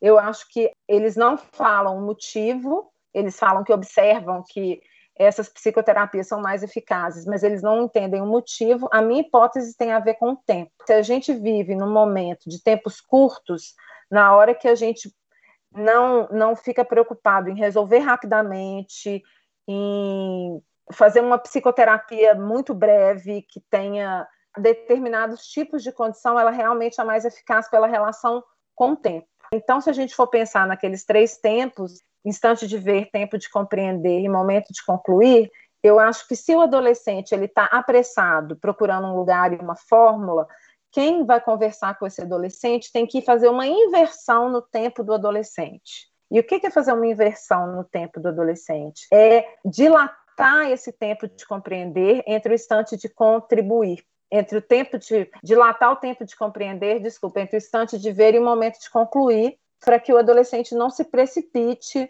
num ato assim. Como as meninas disseram, né, não tem previsão, mas eu fico pensando que a gente tem que tentar pensar como que a gente psicoterapicamente pode acolher adolescentes em risco, assim, e não só psicoterapicamente, mas também do ponto de vista institucional. O que, que a gente faz? E todos os manuais que eu li, que não têm a ver com psicanálise, eles falam muito da questão do tempo, o tempo que a gente precisa ter para escutar essa pessoa. Então, eu acho que na minha pesquisa, essa questão do tempo é o que me elucida a pensar como trabalhar essa inversão do tempo do adolescente e, para isso, trabalhar com adolescentes com condutas de risco, dentre elas comportamentos suicidas. Muito obrigado, doutora Carolina. Parabéns por sua exposição, que foi mais a fundo na área da psicologia. Também parabéns pelo, pelo seu doutorado e ficamos felizes aí com sua exposição. Vamos começar agora com as nossas perguntas. A Cecília Denser pergunta se pessoas com transtorno de ansiedade ou toque têm risco de suicídio aumentado. Depende. A gente sempre vai responder essas perguntas com depende. Como eu disse na minha fala, acho que não tem um diagnóstico, ele não um suicídio, ele pode ser prevenível, mas ele não é previsível. A gente tem que entender o contexto ao qual esses sintomas, esse quadro psiquiátrico, ele está associado. A gente sabe que quando, em alguns estudos que fizeram autópsias psicológicas, que é uma leitura de prontuário de pessoas que tinham morrido por suicídio, 90% dos casos têm um diagnóstico associado. Mas a gente não pode reduzir isso a todo mundo que tem um diagnóstico de depressão ou de ansiedade eventualmente está fadado a ter um comportamento suicida. A gente precisa sempre entender o contexto, entender a complexidade desse fenômeno. Acho que a Carolina traz sobre o tempo e fico pensando quanto que esse mundo globalizado, né, o excesso de informação, a rapidez com que as coisas acontecem, favorece que naturalmente a gente seja mais ansioso. Parece que tudo tem que ser para ontem, tudo tem que acontecer agora. Então, a gente não pode, isso é uma coisa que todo mundo precisa tomar cuidado. Não reduzam um transtorno psiquiátrico a uma chance de desenvolvimento de comportamento suicida. Precisa entender o contexto em que esse indivíduo está inserido. Né? Eu não sei se as meninas têm algo aí a, a complementar, ou enfim, trazer também para a gente ampliar um pouco, mas eu fico pensando que a gente sempre tem que ter um olhar bem ampliado sobre tudo isso, para não cair na ideia de rotular pessoas em sofrimento psíquico justamente por essa ideia de, de perda de controle ou associar a loucura, enfim. Ah, acho que eu aproveito o gancho da, da, da Mari, da outra Mari, que eu acho que vale também a gente vale a gente também ter um olhar, um olhar crítico para o próprio processo de diagnóstico. É um passo anterior, assim, antes da gente entender a relação entre o diagnóstico e um comportamento suicida, a gente tem que entender um pouco de onde veio esse diagnóstico. E é muito importante a gente ter em mente que o, o, diagnóstico ele só faz sentido enquanto ele ajudar a pessoa a entender o que, sabe, o que ela mesma, pelo que ela está passando, enquanto ele ajudar a ampliar. Então, enquanto ele ajudar a dar nome para um sentimento, enquanto ele ajudar a procurar algum tipo de apoio, e não enquanto ele começar a reduzir, sabe? E aí, até com, com, com o perdão de, de afiada, assim, nesse ponto, mas não é sempre que um diagnóstico é feito dessa forma, porque passam por outras questões, assim. Novamente, eu não sei se tem o, o, bastante gente sim da área de educação, mas trabalhando em escola, ou não só trabalhando, mas estagiando, frequentando escola, muitas vezes a gente ouvia frase do tipo, ah, aquele lá que é o, é o TDAH, sabe? Que era quase como, ah, então é, é isso, sabe? Então isso explica tudo que está acontecendo. E não, que nem a Mari falou, a gente sempre tem que olhar qual é o sentido disso no todo. Ok, essa pessoa, então ela tem ansiedade? ela manifesta ansiedade, ela se, se, se entende assim, em que momentos que isso aparece, de que formas que isso aparece, sabe? Ela, ela sente falta de ar ou ela começa a tremer, isso acontece quando ela está sozinha, quando ela está junto com outras pessoas. Acho que mais importante, só do que a gente olhar para essa relação entre o diagnóstico e o risco de um comportamento suicida, é a gente entender, sabe, qual é a relação do diagnóstico com a pessoa, para a gente também poder entender a relação de, da pessoa com o risco, com a possibilidade de um, de uma tentativa de suicídio, de um comportamento suicida. Mas achei muito interessante essa pergunta. Eu acho que ela diz muito respeito, assim. Eu acho que ela, ela, ela é de uma concretude imensa. É uma coisa que a gente vê diariamente quando a gente está trabalhando com pessoas, seja lá em que área que a gente, que a gente esteja.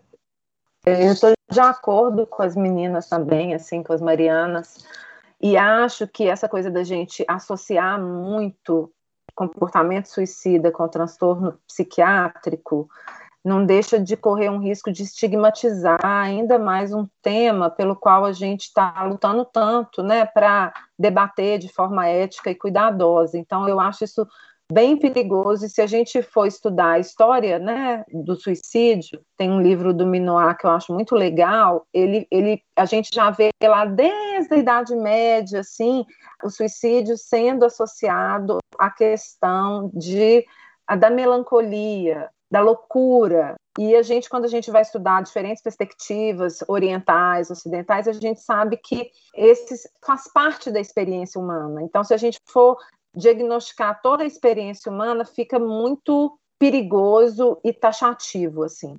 Eu acho complicado. Considerando isso também, né, fico pensando o quanto que a sociedade contemporânea, ela tem essa tendência a rotular e diagnosticar tudo que sai da norma, tudo que a, as pessoas não têm mais a possibilidade de ser quem elas são, tudo é muito prescritivo, tudo precisa estar dentro de um, de, de um jeito de funcionar. Então, acho que a gente precisa talvez ampliar o nosso olhar para essa ideia de que as pessoas não precisam funcionar do, do, mesmo jeito, são indivíduos diferentes, que têm histórias de vida diferentes, que vêm de contextos diferentes, e, e, se a gente for diagnosticar tudo, se vocês pegarem um DSM, uma CID-10, vocês vão se encaixar em várias coisas. A gente vai começar, ah, eu tenho isso, eu tenho isso, eu tenho...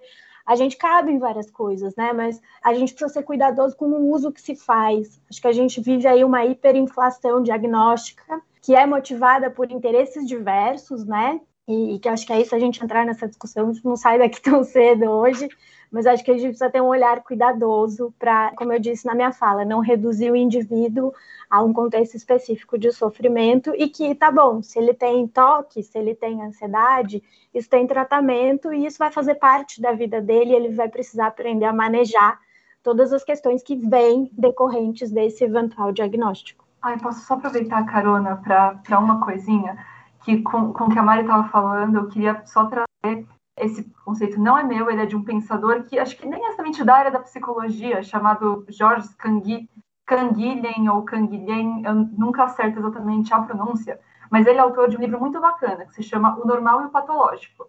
E qual que é a ideia geral disso? O que, que eu acho que é um salto que ele dá que foi muito, muito perspicaz? A gente, às vezes, tende a pensar que o normal e o patológico são lados diferentes de uma mesma coisa. Então, ou você é uma pessoa normal, ou você é uma pessoa doente. Mas a, a ideia que ele propõe é muito interessante, porque ele fala, gente, não dá para a gente comparar normal e patológico porque são coisas de naturezas diferentes, assim, para falar num tom mais lúdico, assim, está comparando um peixe com uma fruta, sabe? São coisas de naturezas diferentes. Então, o que, que ele propõe no lugar?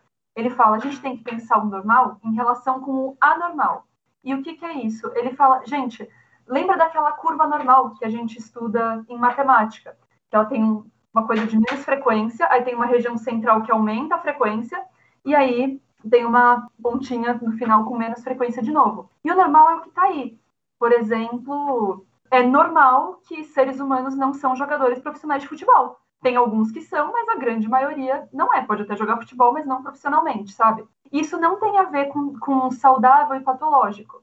Tem só a ver com o que é mais frequente e o que não é. E aí, o que, que ele traz como saudável e patológico? Qual conceituação? Qual conceituação que ele vai propondo? Patológico é quando a pessoa se fixa em uma possibilidade só. Então, por exemplo, se uma pessoa se vê imersa numa tristeza, numa coisa tão grande que engolfa ela por completo e ela não, não consegue mais ver nenhuma alternativa, nada, assim, ela está totalmente presa. Essa rigidez é o que ele vai chamando de patológico. Da mesma forma que alguém se prender numa felicidade constante, no imperativo de produção, e ai, nossa, eu trabalho 15 horas por dia. Ele fala, é, isso também é patológico, porque isso também é você se fechar em uma possibilidade só. E o que ele traz como o que ele, ele chama de saudável é a possibilidade de você transitar por várias formas.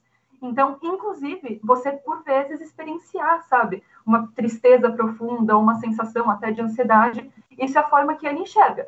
Claro, assim como tudo na vida merece um olhar crítico, merece um olhar atento, mas eu acho que a gente pensar que são coisas de natureza diferentes, a ideia de você estar dentro de um normal e você estar dentro de um saudável, de um patológico, pensar que são coisas que estão em esferas diferentes e que a gente pode combinar de diversas formas, eu acho que é muito, muito interessante. Muito bom. Nossa, falas enriquecedoras das nossas palestrantes. Excelente. Vamos ver aqui nossas perguntas às palestrantes. Vou repassando para vocês. Uma pergunta do Valdinei. A Carolina está desejando um bom dia. Ele pergunta: face aos seus estudos, pergunta se você conseguiu né, quantificar os índices à população preta. Existe alguma? Tem uma. Eu li uma matéria na revista Carta Capital falando que de cada 10 suicídios, seis no Brasil são de negros. Talvez as meninas possam. Também tenho lido que populações mais vulneráveis, tipo indígenas, a gente tem uma pesquisadora lá no FMG também que trabalha só com, por exemplo, suicídio de adolescentes em indígenas é dez vezes maior do que do resto da população. E a gente sabe também que comunidades LGBTQIA+, são, são mais vulneráveis a comportamentos suicidas. Ô Mari, você quer falar sobre, sobre esses dados? A gente Acho que é importante. É, essa pergunta é super importante, na verdade, porque no Brasil as pessoas que mais morrem por suicídios são populações vulneráveis, especialmente homens, pretos e periféricos. Então, os boletins epidemiológicos do Ministério da Saúde trazem aí os números específicos em relação a essa população. No, no Vitaleri, inclusive, a gente tem uma colega que pesquisa isso, né? A Milena, ela tem um projeto que chama Clínica Preta, e ela fala mais sobre esses índices de vulnerabilidade entre a população negra, especialmente. Os indígenas realmente têm uma questão importante em relação ao pertencimento, especialmente adolescentes indígenas, porque não se sentem pertencentes à aldeia, mas também não se sentem pertencentes à comunidade, à sociedade como um todo. Então, eles ficam nesse limbo do pertencimento e acabam tendo um risco aumentado e se a gente for pensar nas violências e vulnerabilidades da população periférica, né, a, a dificuldade de acesso a bens e serviços também acrescenta aí um aumento na vulnerabilidade dessas pessoas. Mas acho que a Mari talvez também tenha alguns outros dados para complementar. Nossa, gente, eu, eu faço cor, assim, acho que foi, foi muito pertinentes as, as falas de vocês acho que o, de, de, dados eu posso até dar uma pesquisada maior, assim, eu não estou com nenhum na, na ponta da, da, caneta, além dos que a doutora já, Carolina já trouxe e tudo mais. Uma coisa que eu acho legal também que a gente pode, não sei, que também me ajuda a, a pensar melhor isso também de uma forma conceitual, quando a gente vai pensando, que eu falei até acho que no comecinho da minha fala, quando a gente pensa no suicídio também como abordagem de uma questão de saúde, uma questão de saúde pública, inclusive, a gente entra em contato com os modelos de risco, modelos de prevenção, que alguns acho que a Mari até falou. Mas também tem o, o, modelo que eles chamam, que é o modelo baseado em nível de risco. Inclusive, eu recomendo, eu encontrei nesse livro aqui, que se chama O Suicídio e Sua Prevenção. Ele é um livro pequenininho, do José Manuel Bertolotti, que eu tive a oportunidade de ler quando eu ingressei no Vita, inclusive. Acho que ele não está disponível gratuitamente, mas ele também não é um livro daqueles, sabe, 120 reais. Eu acho que uns 25 reais foi o que eu paguei. É um livro curtinho que tem bastante informações, é, inclusive com, com recortes de gênero, de raça, de classe e tudo mais. Mas feito esse pequeno parênteses, em determinado momento ele traz a prevenção baseada em níveis de risco. O primeiro sendo a prevenção universal, que ela tem que se fazer presente independentemente de você ter ou não aí algum risco de, de suicídio ou de outra coisa que seja. A prevenção seletiva, que é quando a gente tem algum risco colocado, por exemplo, pessoas que, que têm dito que estão pensando, que estão com essa ideação crescente, e a prevenção indicada é quando o risco já está lá em, em, grande nível, quando, por exemplo, o comportamento já, já se iniciou, uma pessoa que fez uma tentativa, etc. e tal. E aí, leitura minha, eu às vezes penso também como uma espécie de funil, sabe? Para a gente diminuir a pressão que a gente tem aqui embaixo, com prevenção indicada, com cuidados específicos, a gente também tem que pensar no que está acontecendo de uma forma mais ampla. Então, por isso, sim, de fato, quando a gente propõe uma, sabe, quando a gente propõe uma luta, uma batalha, um trabalho para que as pessoas tenham acesso a moradias dignas, que a gente sabe que em regiões periféricas das capitais não costuma ser o caso. Mas quando a gente trabalha para que todos tenham acesso a uma moradia digna, para que tenham, sabe, uma segurança alimentar garantida, que tenham, sabe, que sabem que vão ter o que comer no dia seguinte, nos dias que virão. Quando a gente pensa em respeito à sua religiosidade, ao seu credo, à sua identidade de gênero, à sua orientação sexual, tudo isso é um trabalho constante, é um trabalho também de prevenção do suicídio. E quando a gente pensa no cenário brasileiro, que a, a população preta sofre, por exemplo, muito mais com violência policial, isso é uma coisa muito mais constante, isso é um receio que está constante, isso vai influenciar também em termos de prevenção do suicídio. E a gente, sabe, a gente sempre se colocar frente a isso, a gente lutar contra isso, a gente fazer, sabe, fazer esse trabalho também vai ser um trabalho quando a gente chegar lá na pontinha do funil de prevenção indicada, de prevenção específica, e, sabe, agindo diretamente quando há um grande risco, vai, vai ser importante também. Não sei se, se fez sentido, mas eu acho que é uma coisa importante, assim, de, de colocar. Isso também é um trabalho que é feito coletivamente, que não depende só de o que os agentes da saúde vão fazer na hora que tudo estourar, assim, que a crise acontecer. Em relação às tentativas de suicídio de pessoas pretas, de 2011 a 2018, foram mais de 40%, na verdade, não tentativas de suicídio, tá? Violências autoprovocadas. 40% dos números registrados pelo boletim epidemiológico de 2019 são de pessoas negras, homens, 40%, e 38% de mulheres negras. Então, acho que no total, 39,4% das violências autoprovocadas aconteceram entre pessoas pretas é, negros e pardos, de 2011 a 2018. Excelente. Né? É uma questão que, né, além das pessoas pretas, né, nós temos as condições sociais de cada, de cada grupo que podem amplificar as questões de violência auto, autolesão, violência autoprovocada e suicídio, né? É fundamental de ser comentado, né? A Naila lá coloca uma questão interessante, que ela observa que os nossos adolescentes e os nossos adolescentes precisam do nosso tempo, mas como ajudá-los se muitas vezes nós também estamos em estado depressivo, né? De que forma pode ser feita essa ajuda? É importante essa pergunta, né? Assim, porque é o que a gente vê, né, na nossa, pelo menos na minha prática clínica, é que os pais também estão em sofrimento, né? Não é só o adolescente. Então, eu fico pensando assim, né? Alguém disse aí um pouco antes, eu estou com esse comentário que eu acabei não falando nada, né? Que sempre foi assim e que a gente tinha televisão.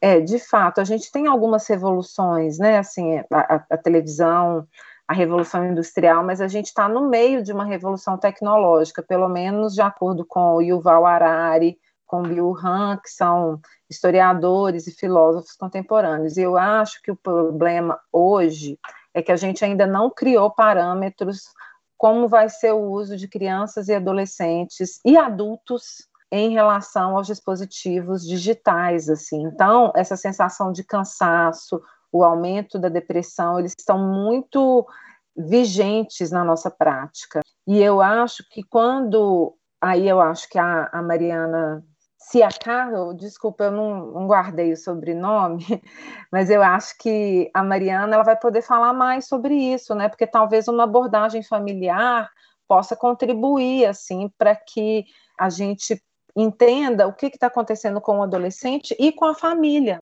Então eu acho que ela pode abordar melhor essa questão. Quando a gente pensa né, nesse cansaço das famílias e, e na sobrecarga, enfim, tem, tem uma série de variáveis que são importantes de se considerar, mas eu fico pensando né, um pouco no, no que a Mari trouxe também, dos limites. Entender quais são os limites individuais e como é que a gente, é, como profissional, independente da área de atuação, pode auxiliar essa família a fortalecer a sua resiliência. Né? Não num sentido romântico da coisa, mas lidar com a vida do jeito que é possível, com as ferramentas que a gente tem e ajudar as famílias a construírem redes de apoio. Ninguém precisa dar conta de nada sozinho, gente.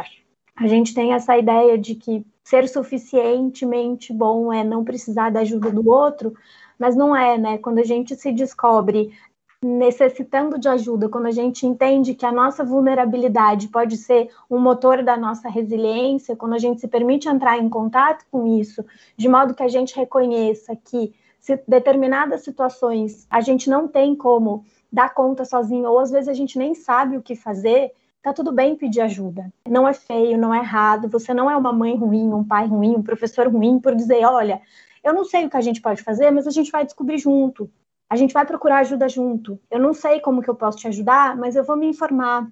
Eu vou conversar tua escola, eu vou conversar com o teu pediatra, com o ginecologista, com um amigo, com um médico, sei lá, eu vou conversar com alguém e a gente vai descobrir juntos como resolver. Acho que quando muitos pais acabam se colocando nessa postura de eu não sei o que fazer e aí eu não faço, isso é ruim, porque aí a gente aumenta a vulnerabilidade, a gente aumenta a chance desse adolescente se sentir não amparado, não acolhido e ele vai tentar buscar ajuda em vários outros lugares. Acho que aqui até cabe uma crítica a campanha de Setembro Amarelo, por exemplo, que no Brasil é o único lugar no mundo que a gente tem um mês exclusivo para falar sobre isso. Pela OMS, a gente tem o dia 10 de setembro, que é o Dia Mundial de Prevenção do Suicídio. No Brasil, a gente fica 30 dias falando disso. E aí as pessoas vão buscar ajuda e elas não encontram, porque a nossa rede é ruim.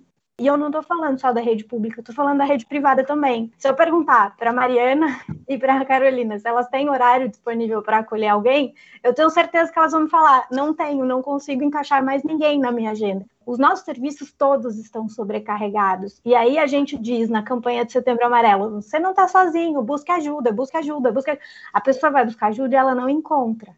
A gente precisa fazer dessa, dessa fala, desse espaço de troca e de falar sobre prevenção do suicídio o ano todo, porque não é só em setembro que as pessoas morrem de suicídio, as pessoas pensam em morrer todos os dias do ano, né? A gente tem uma morte por suicídio a cada 40 segundos no mundo, isso é um número ridiculamente grande. Só em 2019 a gente teve 703 mil pessoas que morreram por suicídio. Então, não adianta a gente falar disso só em setembro. E aí, quando a gente sente que a gente não dá conta, tá tudo bem pedir ajuda. Ninguém precisa dar conta disso sozinho. Na minha fala mais cedo, eu disse isso para vocês. A gente que é profissional não cuida disso sozinho, por que, que um pai, uma mãe, um educador precisa cuidar disso sozinho? Ninguém precisa, porque é um fenômeno extremamente complexo, dificílimo de manejar e, inclusive, se você não sabe o que fazer, se você vai abrir uma porta que você não sabe lidar com o que vai sair dali de dentro, não abra. Peça ajuda para abrir essa porta, peça ajuda para mexer nesse conteúdo. Uma outra crítica, desculpa se eu estou sendo muito crítica e muito ácida nos meus comentários, mas a gente vê nas redes sociais blogueiros colocando: você não está sozinho, fale comigo pelo DM. Gente, essa pessoa não vai saber manejar uma crise suicida. Vocês imaginam o que é alguém te escrever uma mensagem, se você não tem informação para isso, e a pessoa dizer assim: olha, então, eu tô aqui com alguma coisa e eu vou me matar agora. Você faz o quê? Para gente que é profissional, a gente aciona uma rede de cuidado, a gente aciona a família, a gente aciona o psiquiatra, a gente aciona todo mundo que estiver perto para proteger essa pessoa. A gente chama a polícia às vezes, a gente chama o corpo de bombeiro se for necessário, a gente chama o resgate se for necessário. Esta pessoa que não tem formação para cuidar disso é irresponsável. Então, se você não sabe o que fazer ou se você está em sofrimento, primeiro busque ajuda para você. É igual quando a gente está no avião. Primeiro você bota a máscara em você para depois você ajudar o outro. Se você não está bem emocionalmente, você não vai ajudar o outro. Você vai primeiro cuidar da sua dor, cuidar do que você precisa, e aí você vai ajudar o outro a buscar ajuda, mas você não vai se colocar como responsável por ofertar essa ajuda, porque senão, acho que tanto a Mari quanto a Carolina disseram, você pode piorar a situação. Muito bem, excelente. Nós estamos quase encaminhando para o final do nosso webinar, mas antes, o projeto Falar é Bom pergunta se existem dados sobre suicídio na pandemia. Será que alguém já, já existe alguma pesquisa? Ainda é recente, né? Existe uma pesquisa e assim, falando de forma bem geral, acho que as meninas podem me complementando, assim, que eu vi que elas assinaram com a cabeça também. De modo bem geral, o que tem sido encontrado com alguma surpresa foi que a taxa de mortalidade por suicídio não exatamente aumentou, em alguns casos até diminuiu nesse primeiro ano de pandemia. E, como sempre, né, a gente tem que olhar para esses dados de uma forma atenta, de uma forma crítica, porque eu acho que isso abre muitas, muitas portas para a gente pensar. A primeira é a gente pensar o que estava acontecendo na vida relacional, que em um momento que a gente ficou recluso, algo se tornou um fator protetivo, ok, isso é uma primeira leitura possível. Uma segunda leitura, que não é uma leitura, mas uma bandeirinha vermelha que a gente tem que acionar, é que existem, existe uma grande subnotificação. Então, pensar que as pessoas estando mais em casa podem ter acontecido mortes por suicídios que for, mortes por suicídio, perdão, que foram noticiadas de uma outra forma. Isso é importante a gente ter em mente. Mas uma terceira leitura que eu acho que aí ela, infelizmente, ela fica também um pouco mais pessimista, que eu acho que pode colocar a gente para pensar que os efeitos psicológicos da pandemia, eles ainda estão por vir. Eles estão se fazendo presentes agora. Então, que num primeiro momento a gente teve esse momento de, sabe, trauma compartilhado, assim, um choque muito grande, uma ruptura, um, momento de muita morte, sabe? Tanto morte pela doença, mas morte de um estilo de vida. Então a gente viu, sabe, adolescentes que perderam o terceiro ano do colegial, a gente tem visto muito, eles trazem muito isso, porque para eles era um momento super importante, a saída de um ciclo e que foi feito à distância, assim. Crianças também que, que perderam um momento importante de convivência que estão retomando agora, mas de fato a gente viu muita gente perdendo um emprego, um baque financeiro que está chegando e que a gente não é só porque a gente constatou que num primeiro momento não teve um aumento de mortes que a gente tem que baixar nossa guarda, que a gente tem que diminuir o, sabe, diminuir nossa atenção, a gente vai ter que manter esse cuidado seguindo, até porque é que nem uma, uma pedra quando a gente joga. A, a, tudo bem, a pedrinha caiu, assim, a pedra do primeiro momento da pandemia caiu, mas as ondas ainda estão ecoando e a gente tem que se atentar para aonde que elas vão, sabe, onde que elas vão, vão bater. Exato. É, nós temos vários comentários aqui no chat do YouTube, mas eu gostaria de colocar uma questão para vocês, que já foi comentado, mas acho que é bom ressaltar, importante. Sobre a divulgação de notícias envolvendo o suicídio, né? Qual que é a melhor forma de divulgá-las, assim, porque hoje com as redes sociais nós vemos fotos de cenas, nós vemos também uma resistência da imprensa na divulgação de suicídio, falam que ah, se a gente divulgar que uma pessoa cometeu suicídio, isso vai incentivar outras pessoas a cometerem suicídio ou terem tentativas. Como que essa divulgação pode ser feita utilizando uma ética, uma maneira adequada que para não haver mais sofrimento? Quem que gostaria de responder?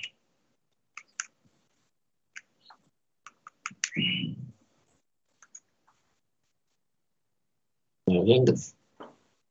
Oi, oi. Ah, deu uma falhadinha pequena na internet, assim, até. É, acho que eu posso pegar um pouquinho da palavra que eu falei disso um pouquinho no começo da minha fala. Aí eu vou respondendo bem brevemente, depois eu passo a palavra, pode ser? Isso. Primeira coisa, a OMS tem um manual de como noticiar para jornalistas e profissionais de imprensa, de mídia, que vale a pena conferir pela minha instabilidade de conexão, eu acho que até vou pedir, Mari, se você puder compartilhar o, o linkzinho do manual, muitíssimo obrigada. Mas, bom, é, em linhas gerais, o que, que o que, que, devemos fazer, assim? Isso até não pensando, ai, mas eu nem trabalho em jornal, tudo bem, assim, na sua rede, nossa, para os seus 50 amigos do Facebook, perfeito, essas, essas, essas boas práticas, assim, também valem. É, primeiro, a gente costuma evitar, né, de falar, ah, cometeu suicídio, a gente opta por termos já morreu por suicídio ou algo assim, justamente por conta dessa ideia, que já tem uma culpabilização bem grande, então a gente falar cometer, remete a cometer um crime, cometer uma infração, então a gente evita essas pequenas coisinhas de linguagem, assim. Coisa, não se compartilha fotos do, do é, pode compartilhar uma foto da, da pessoa, então isso é muito comum, por exemplo, quando é um caso de uma celebridade. Eu penso, eu retomo assim pela minha história pessoal quando teve é, como vocalista do Linkin Park. E compartilham-se fotos dele num show, dele no ensaio, mas não se compartilha uma foto do momento que o corpo foi encontrado, porque isso geralmente isso dá muito mais gatilhos do que qualquer outra coisa. Quando vai falar do lugar, tem que ter, é, a, a propósito, nunca se fala do meio, né, como que foi feito, então não se compartilha informações de que métodos foram utilizados, porque isso sim, isso não é uma informação que encontra um eco protetivo. Geralmente, esse tipo de informação acaba sendo para aquela pessoa que estava lendo, estava pensando, mas não sabia como, é meio para aí que essa informação acaba indo. E não tem muito um outro uso em compartilhar isso, esse tipo de coisa. Com relação aos locais, é, Aí fica um pouco mais delicado, mas tem um cuidado que é muito importante de se tomar, que é para não não romantizar um lugar, não criar uma marca em um lugar. Então, por exemplo, é, fulano de tal morreu por suicídio se jogando de uma ponte, onde muitas pessoas já fizeram isso, que é conhecida como a ponte de sei lá o quê, sabe? Esse tipo de coisa que marca o lugar, que, que cria essa aura em torno dele. Assim, na dúvida, Aí, de verdade, eu de um jeito muito prático. Ah, eu tô na dúvida, será que eu tô fazendo isso? Pode só tirar essa informação, sabe? Não, não vai fazer tanta diferença na hora de noticiar. É, e o que, que é muito importante? você apresentar as alternativas. Que nem a Mari falou, eu sou muito crítica quanto à alternativa de a minha caixa de mensagens estará sempre aberta. Porque, de verdade, quando a gente pensa até em profissionais, assim, não é nem sempre que a minha caixa de mensagens está aberta, só que eu deixo isso muito claro quando eu estou atendendo. Eu falo, olha, se você quiser me ligar 11 da noite, eu posso te atender. 3 da manhã, talvez eu não atenda, sabe? E isso é uma coisa que você não consegue colocar numa legenda de foto.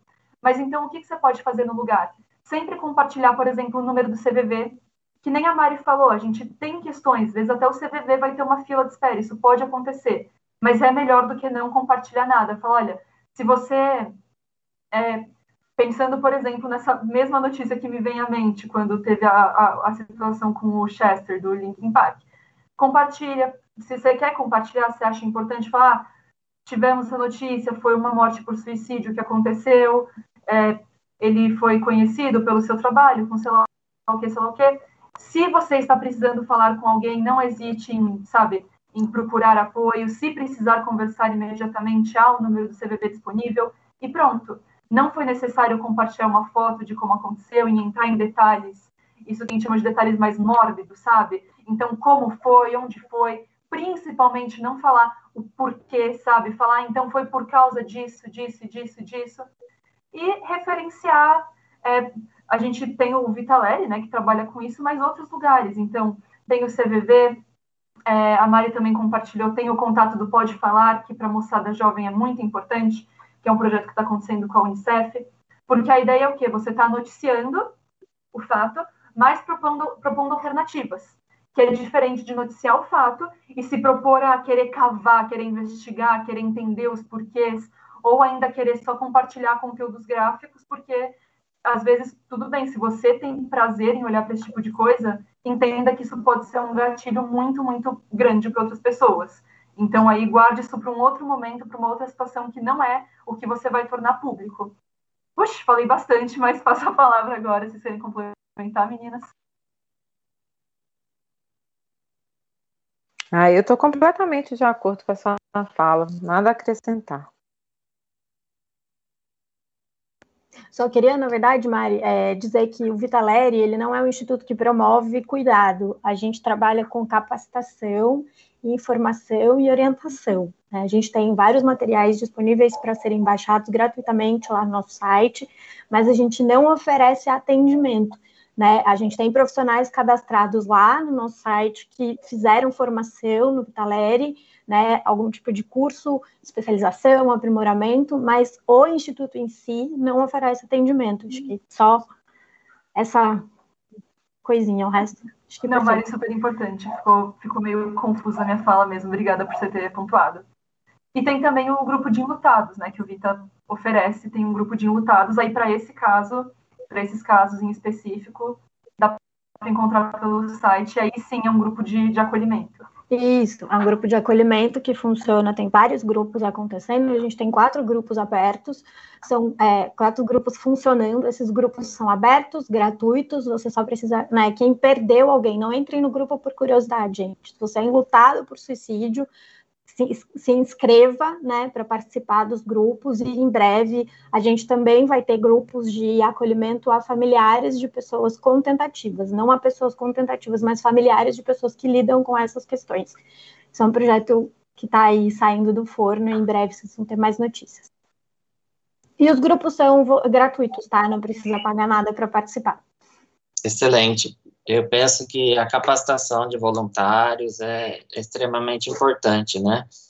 E, assim, vocês sabem se existem cursos na internet, eu conheço um curso do Ministério da Saúde, do SUS, que eles falam ainda automutilação, né, de autolesão, e um outro sobre suicídio mesmo, né, é através de vídeos, de cartilhas.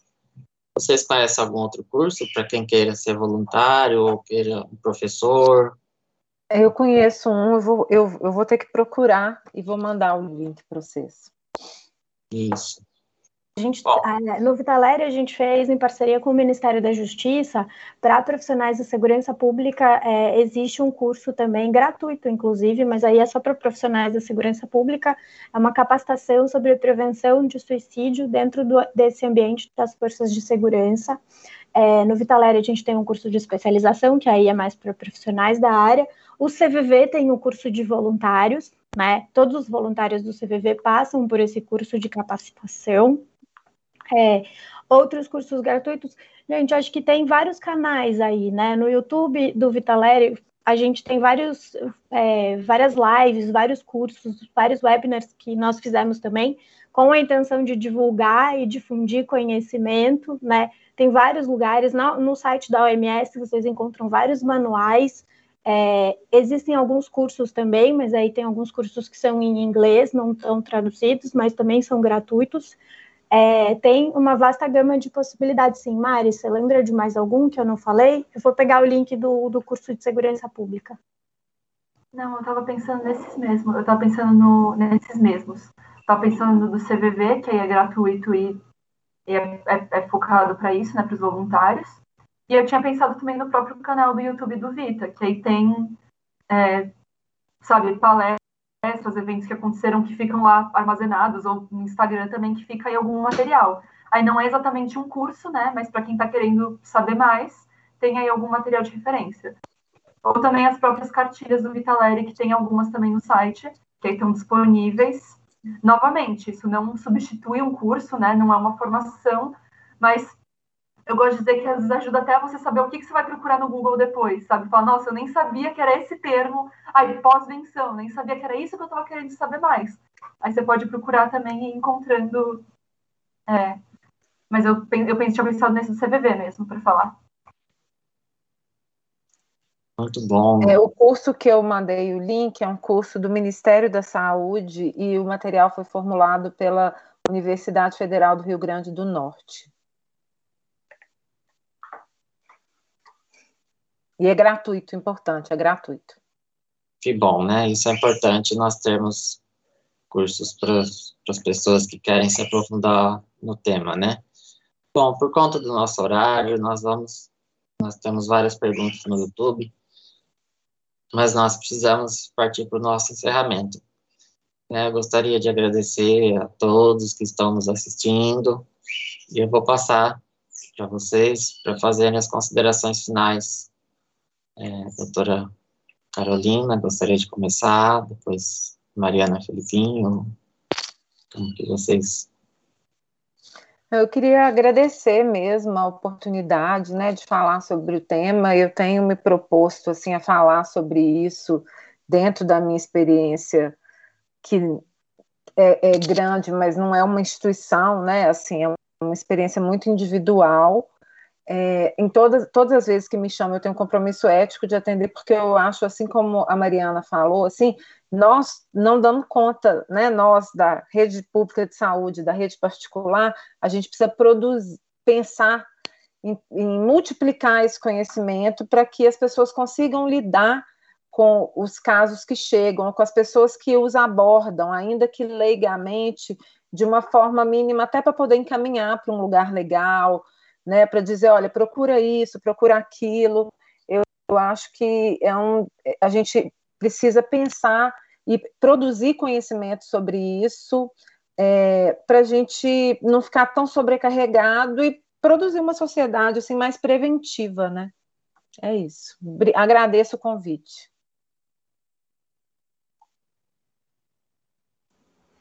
Também queria agradecer o convite. É, foi um prazer estar aqui. Espero que para quem esteja assistindo, né, essa discussão tenha sido aí uma abertura, né, de uma portinha para buscar mais informações, para estudar mais, para se aprofundar mais nesse tema.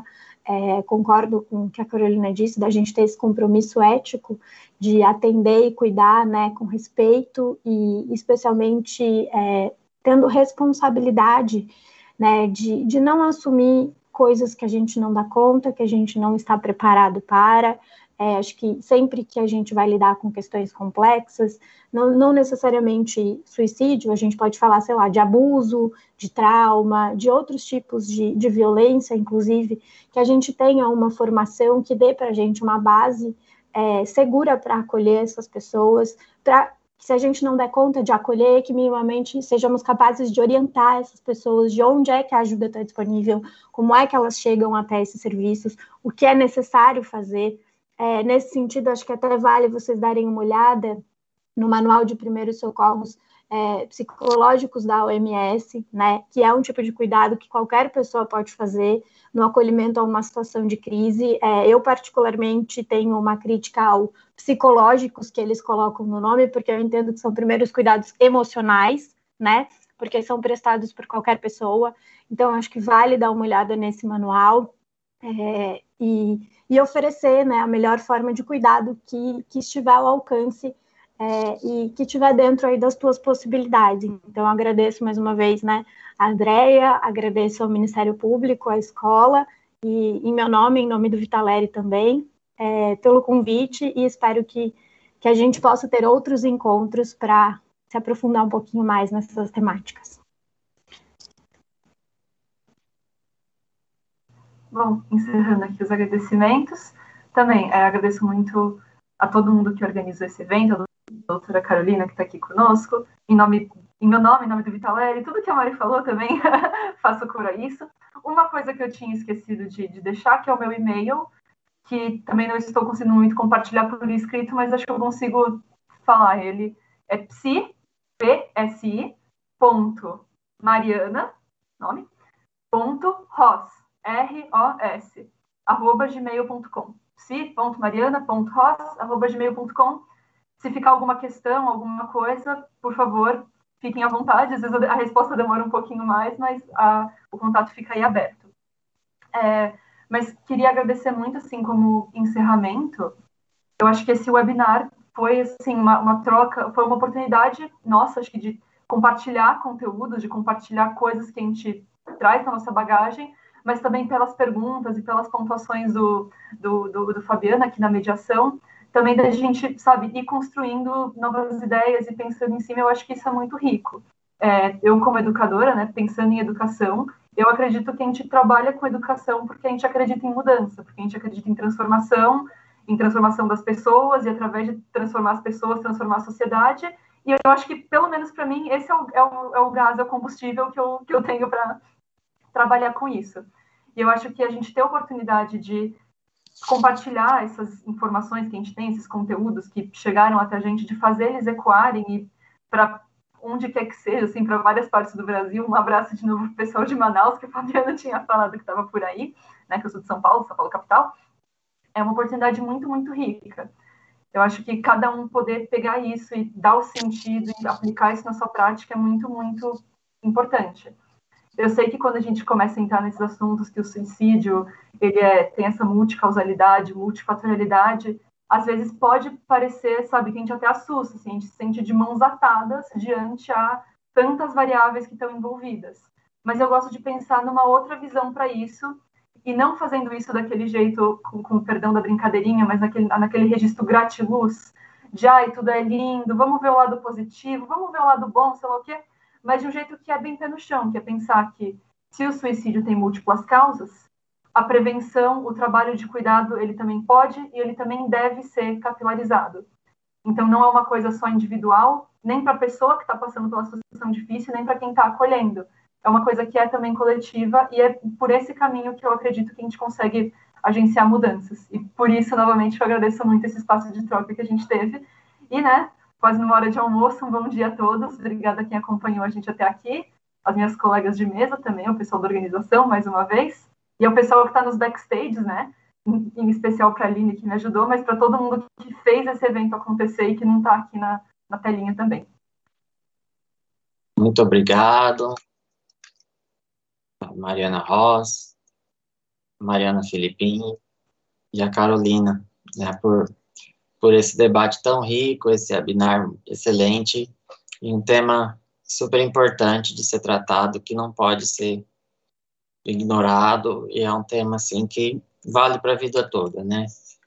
É, qualquer período, qualquer tempo, o suicídio vai continuar existindo, infelizmente, e esse tema deve ser muito discutido. Agradeço também a todos que estão nos assistindo até agora, até esse momento e podem contar com o Ministério Público, com a Escola Superior. Em breve teremos mais eventos sobre diversos temas. Eu gostaria de passar a palavra para a doutora Andréa gostaria de fazer o encerramento, ou doutor Malaquias. Doutora Andréa, continua por aí. Estou sim, é o doutor Malaquias vai fazer o encerramento. Eu só quero agradecer a generosidade das palestrantes, porque com, essa, com esse tempo não é tão é, lotado que eles têm, abriram uma agendazinha para a gente, para estar tá aqui participando é, desse evento. É, realmente, nós tivemos cerca de 300 pessoas, é, uma oscilação, participando aqui ao vivo, mas como ele fica é, disponibilizado pelo YouTube, a visualização depois são, são, é bastante, o que a gente tem tido é bastante. E a nossa rede aqui espera contar com vocês depois, porque a nossa ideia é realmente de defesa da vida do jovem e adolescente, inclusive pela questão do suicídio. Tormário, por favor, faça o encerramento e está com a palavra. Obrigado, Andréia. Eu gostaria de agradecer aos nossos painelistas, a doutora Carolina, a doutora Mariana Filippini, a doutora Mariana Ross, a moderação do Fabiano Esperança, a Escola Superior do Ministério Público, em especial é, aos que nos acompanham nas plataformas digitais, mas alguns pontos eu achei muito importante que foi dito aqui. É, primeiro, é que o que o tema tratado é uma questão de saúde pública, isso é muito importante que seja visto desta forma. Então, seja, não são temas, não são questões individuais, não são questões que devem ser deixadas por cada um, é um tema de saúde pública, é um tema que os nossos governantes do poder público deve se incorporar dele, deve é, atuar para reduzir, inclusive, como foi, já foi dito, é possível se prevenir. Então, vamos trabalhar na prevenção, que não se resume ao mês de setembro, como bem lembrado pela doutora Mariana Filippini. Isso é o ano todo. É, a população vulnerável, cada vez mais vulnerável, nós temos as mais variadas formas de vulnerabilidade que têm que ser enfrentadas, e também de, e combater é, de todas as formas o, o, o, suicídio. Então é importantíssimo que, que esse, esses pontos que foram tratados aqui nessa, nessa, uh, nesse webinar. E eu queria, eu queria é, é, é, pedir desculpas por uma delicadeza minha, que eu não fiz a minha autodescrição quando me apresentei a primeira vez, então quero me autodescrever. Eu sou negro, calvo, é, estou usando um paletó preto, uma camisa branca, uma gravata vermelha. Ao meu fundo tem uma, um fundo é, é, é digital de uma parede branca. Então, eu agradeço, é, foi, é importante, é uma, é uma oportunidade também de me autoeducar para sempre aprender a me a descrever nessas nos, nos webinars, né? Então eu peço, peço desculpas por não ter feito isso na minha apresentação na primeira fala, faço isso agora faço essa correção. Mas eu muito obrigado a, a todos, todas e todes que participaram desse evento e agradeço em especial agradecimento à escola, aos nossos intérpretes de Libras, que permitem o acesso para que todos possam também participar. Muito obrigado e agradeço a todos. Um bom dia a todos. Muito obrigado.